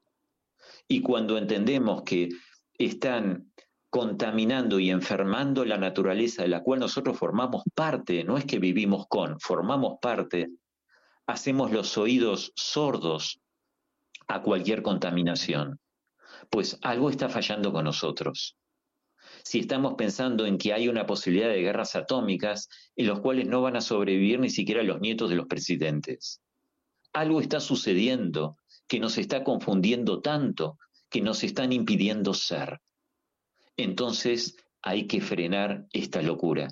Y esa locura se frena siendo fuera de lo que ellos pretenden que seamos.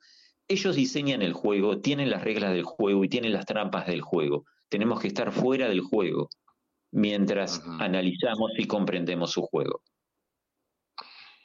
Vos sabés que te está escuchando mucha gente que quiero mucho, por ejemplo, mi hermana desde Carlos Paz dice, hermano querido, otro programa impecable con el doctor Mariano Arriaga, el cual debe difundirse masivo y rápidamente. Espero que esté grabado para que lo podamos compartir. No queda mucho tiempo. Admiración y respeto por ti, querido Mariano. eh, eso lo dice Graciela Ceballos, eh, desde San Juan, dice Fabián, no lo van a lograr en el mundo y aquí hay mucha gente sabiendo todo este plan genocida por parte de los chicos malos, así les digo yo. Te aporto el canal de la quinta columna de Ricardo Delgado, que seguramente te haber entrevistado muchas veces, Mariano. Dice bioestadística y toda la investigación que tienen con profesionales libres y la cantidad de gente que los sigue. También en Misiones hay una radio online con Guillermo Méndez, eh, que es excelente. Bueno, vos tenés tu radio, Mariano, a partir de hace ya un- unos años. Eh, todos los datos eh, que aportan. Hay, eh, hoy somos muchos despiertos y despertando más gente. Vamos que podemos. Si tienes Telegram, puedo enviarte eh, el último eh, programa de Menéndez en Misiones. No lo tengo activo al Telegram, querida Bea. Eh, gracias por compartir, Nancy, que nos está escuchando. Bueno, está escuchando Mónica, Marta, Yelena, Aimé, Graciela, bueno, Carlos Goncalves.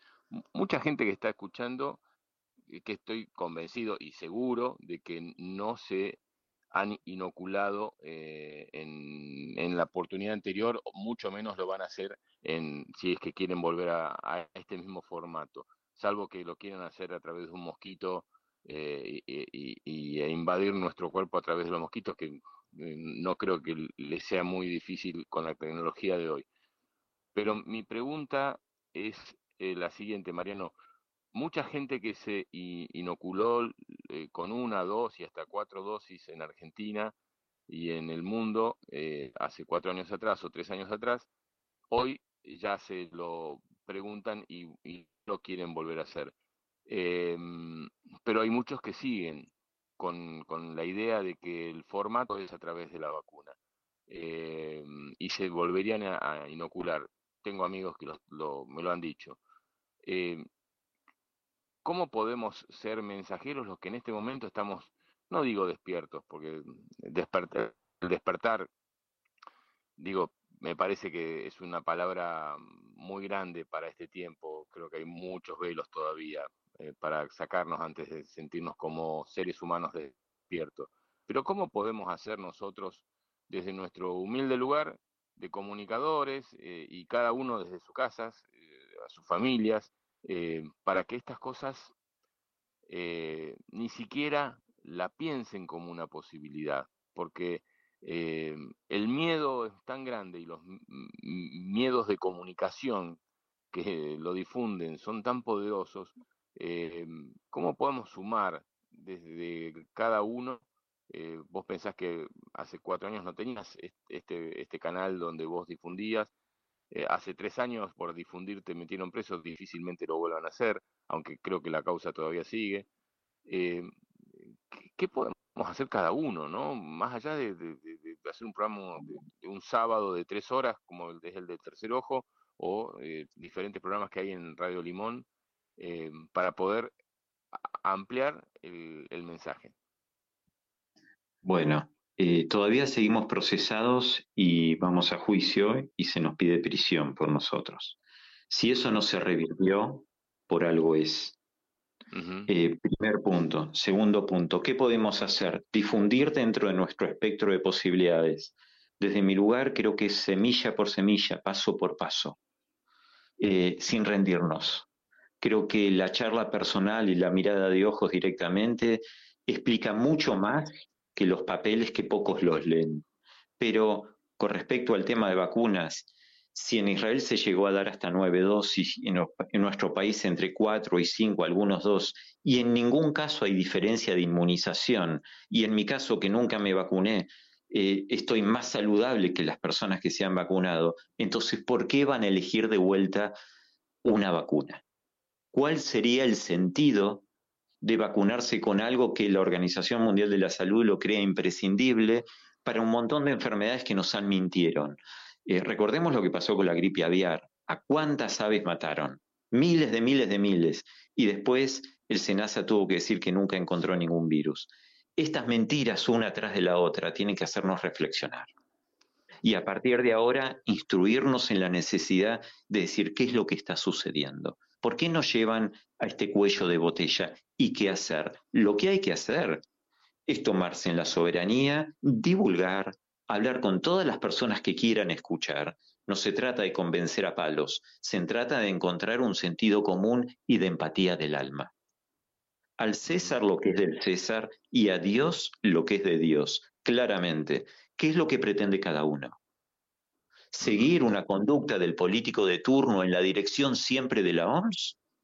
¿O encontrar dentro de uno cuál es el diseño de nuestro alma y por qué estamos acá? ¿Vamos a vivir con miedo el resto de nuestras vidas, inyectándonos, comiendo o dejando de comer lo que ellos nos digan? ¿Vamos a comer gusanos en vez de carne porque ellos dicen que es mejor y ellos van a ser los dueños de la fábrica de gusanos?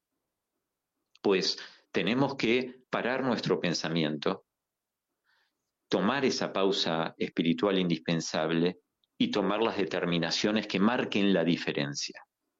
Y marcar la diferencia cada uno la puede hacer dentro de su ámbito. Si entramos en una zona de emergencia general, si entramos en un esquema de necesidad social real como una guerra o una hambruna, etcétera, etcétera, eso mismo nos va a agrupar, pero nos va a agrupar desde qué lugar? Desde el estado de conciencia posible. Entonces, preparémonos en el estado de conciencia cada uno de nosotros para que cuando llegue el momento de darnos cuenta que realmente había una necesidad de agruparnos de un lugar distinto, lo hagamos del lugar correcto. Pero para eso tiene que haber una construcción personal, que no son discursos en el Congreso aplaudiéndolo o no aplaudiéndolo. Se trata de hacerse cargo de tu vida, hacerte cargo de tu encarnación y ser el factor de transformación que tu espíritu te está pidiendo que hagas. Es el momento. ¿O vamos a esperar que venga el ejército del enemigo a la puerta de tu casa para ver que estamos en situación de guerra? Basta de esto. Basta de entregar nuestra soberanía a multinacionales que no tributan y por eso el país tiene hambruna.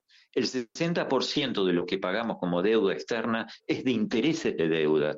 Basta de estar así eh, explotados por estos bancos o por el Fondo Monetario o por el que sea que nos esté dando el dinero, para que después el interés genere de hambruna al pueblo. El 45% del precio de la nafta que volvió a subir es impuesto.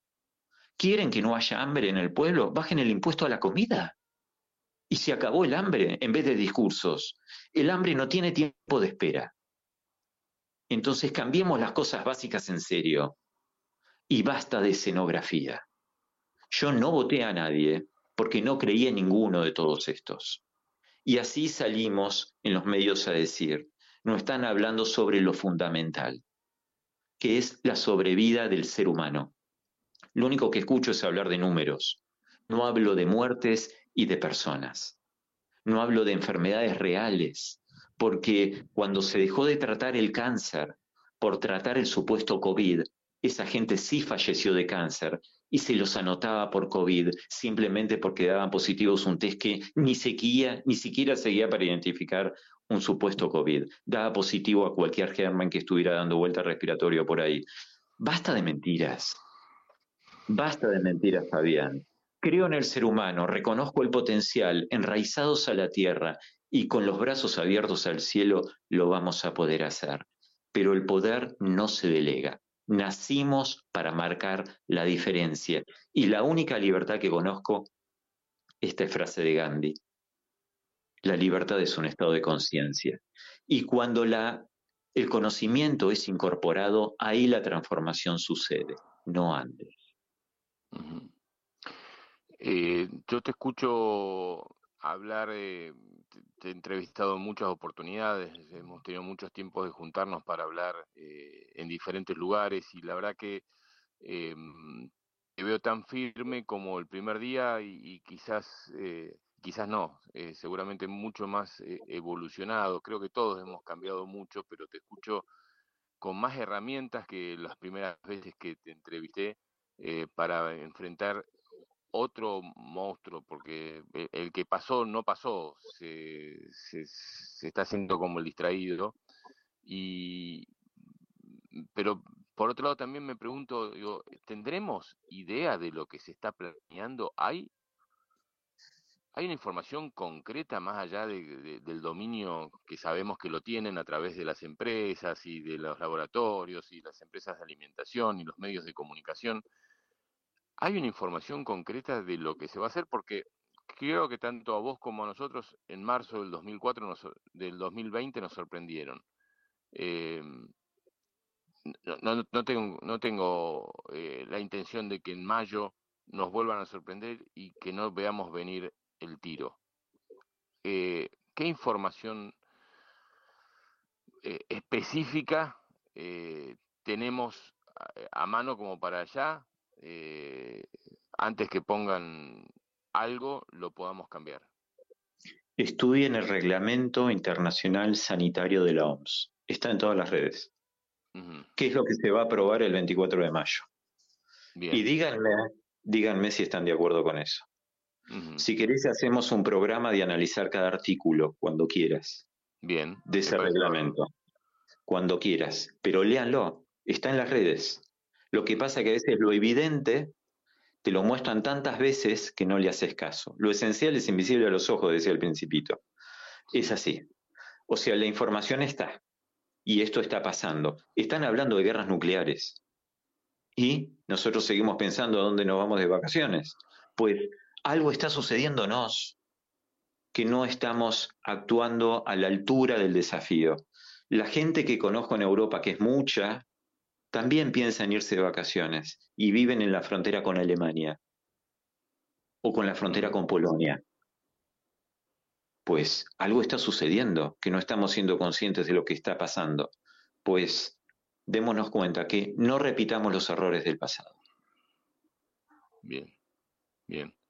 Mariano, eh, ya de alguna forma ya se está terminando el programa, ya nos estamos excediendo en, en el tiempo. Me interesa mucho esta posibilidad de, de hacer un programa viendo los detalles de la OMS, que yo lo pueda buscar también, que la gente que escucha el programa también vea los artículos de, la parte de salud de la OMS y que podamos entre todos eh, tener una herramienta para eh, darle a los amigos o familiares que todavía siguen pensando en que si hay algo como lo que fue hace cuatro años, van a elegir nuevamente la vacuna sin ningún tipo de miramientos, porque los hay y muchos todavía, muchísimos. Con gusto, con gusto lo hacemos si querés el sábado que viene.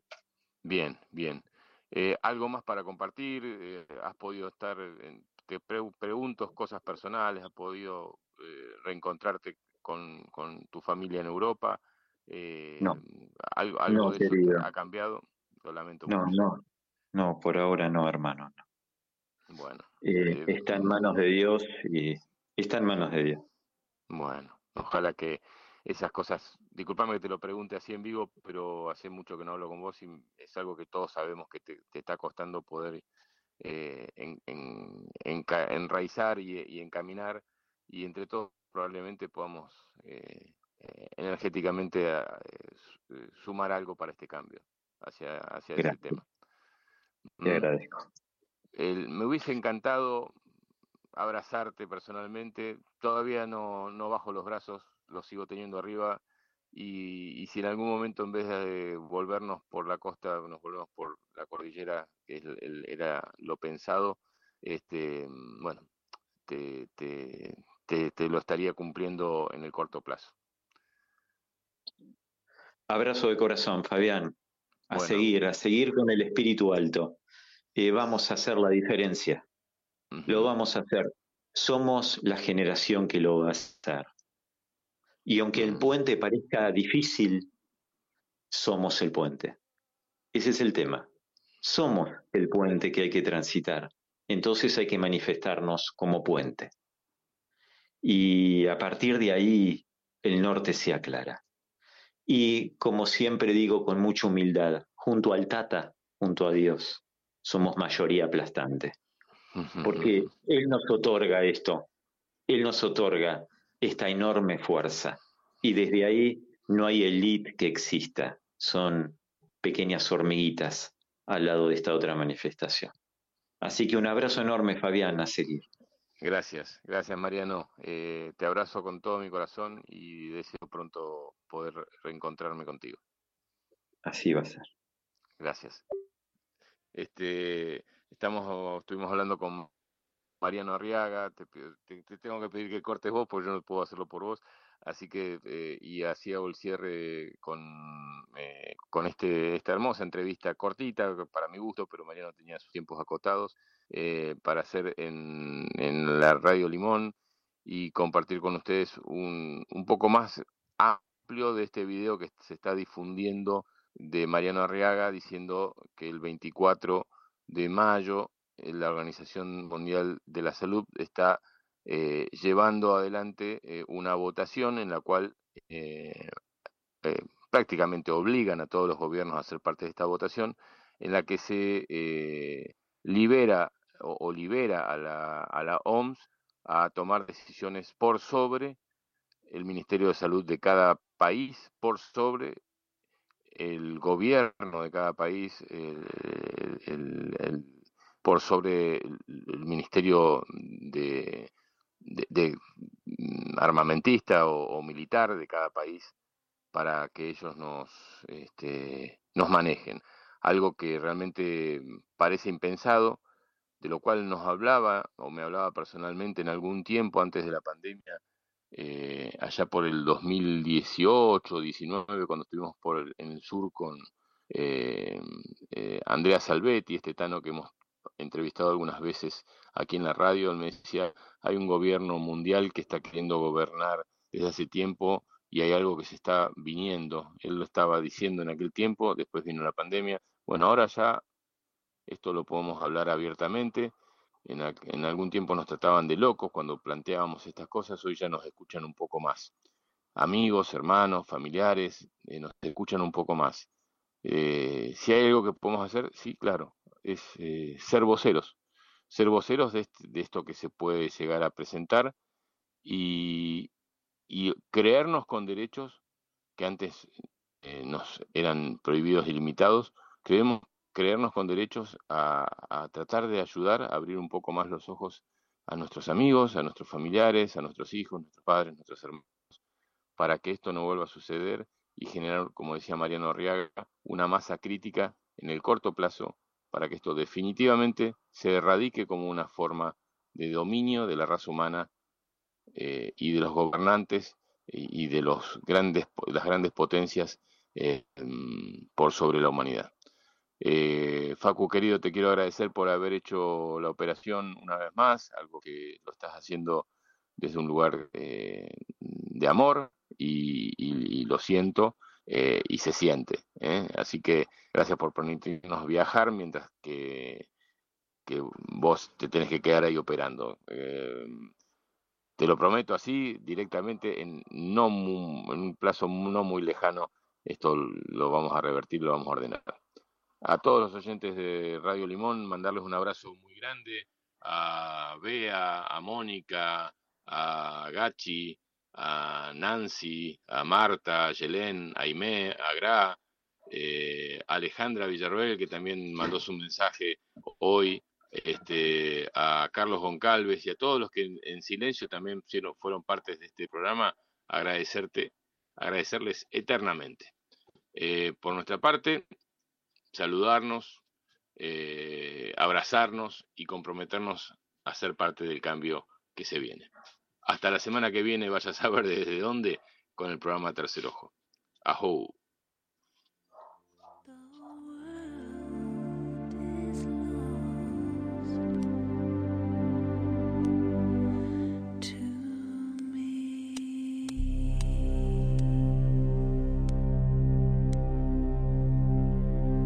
Radio Limón 90.3. Capilla del Monte.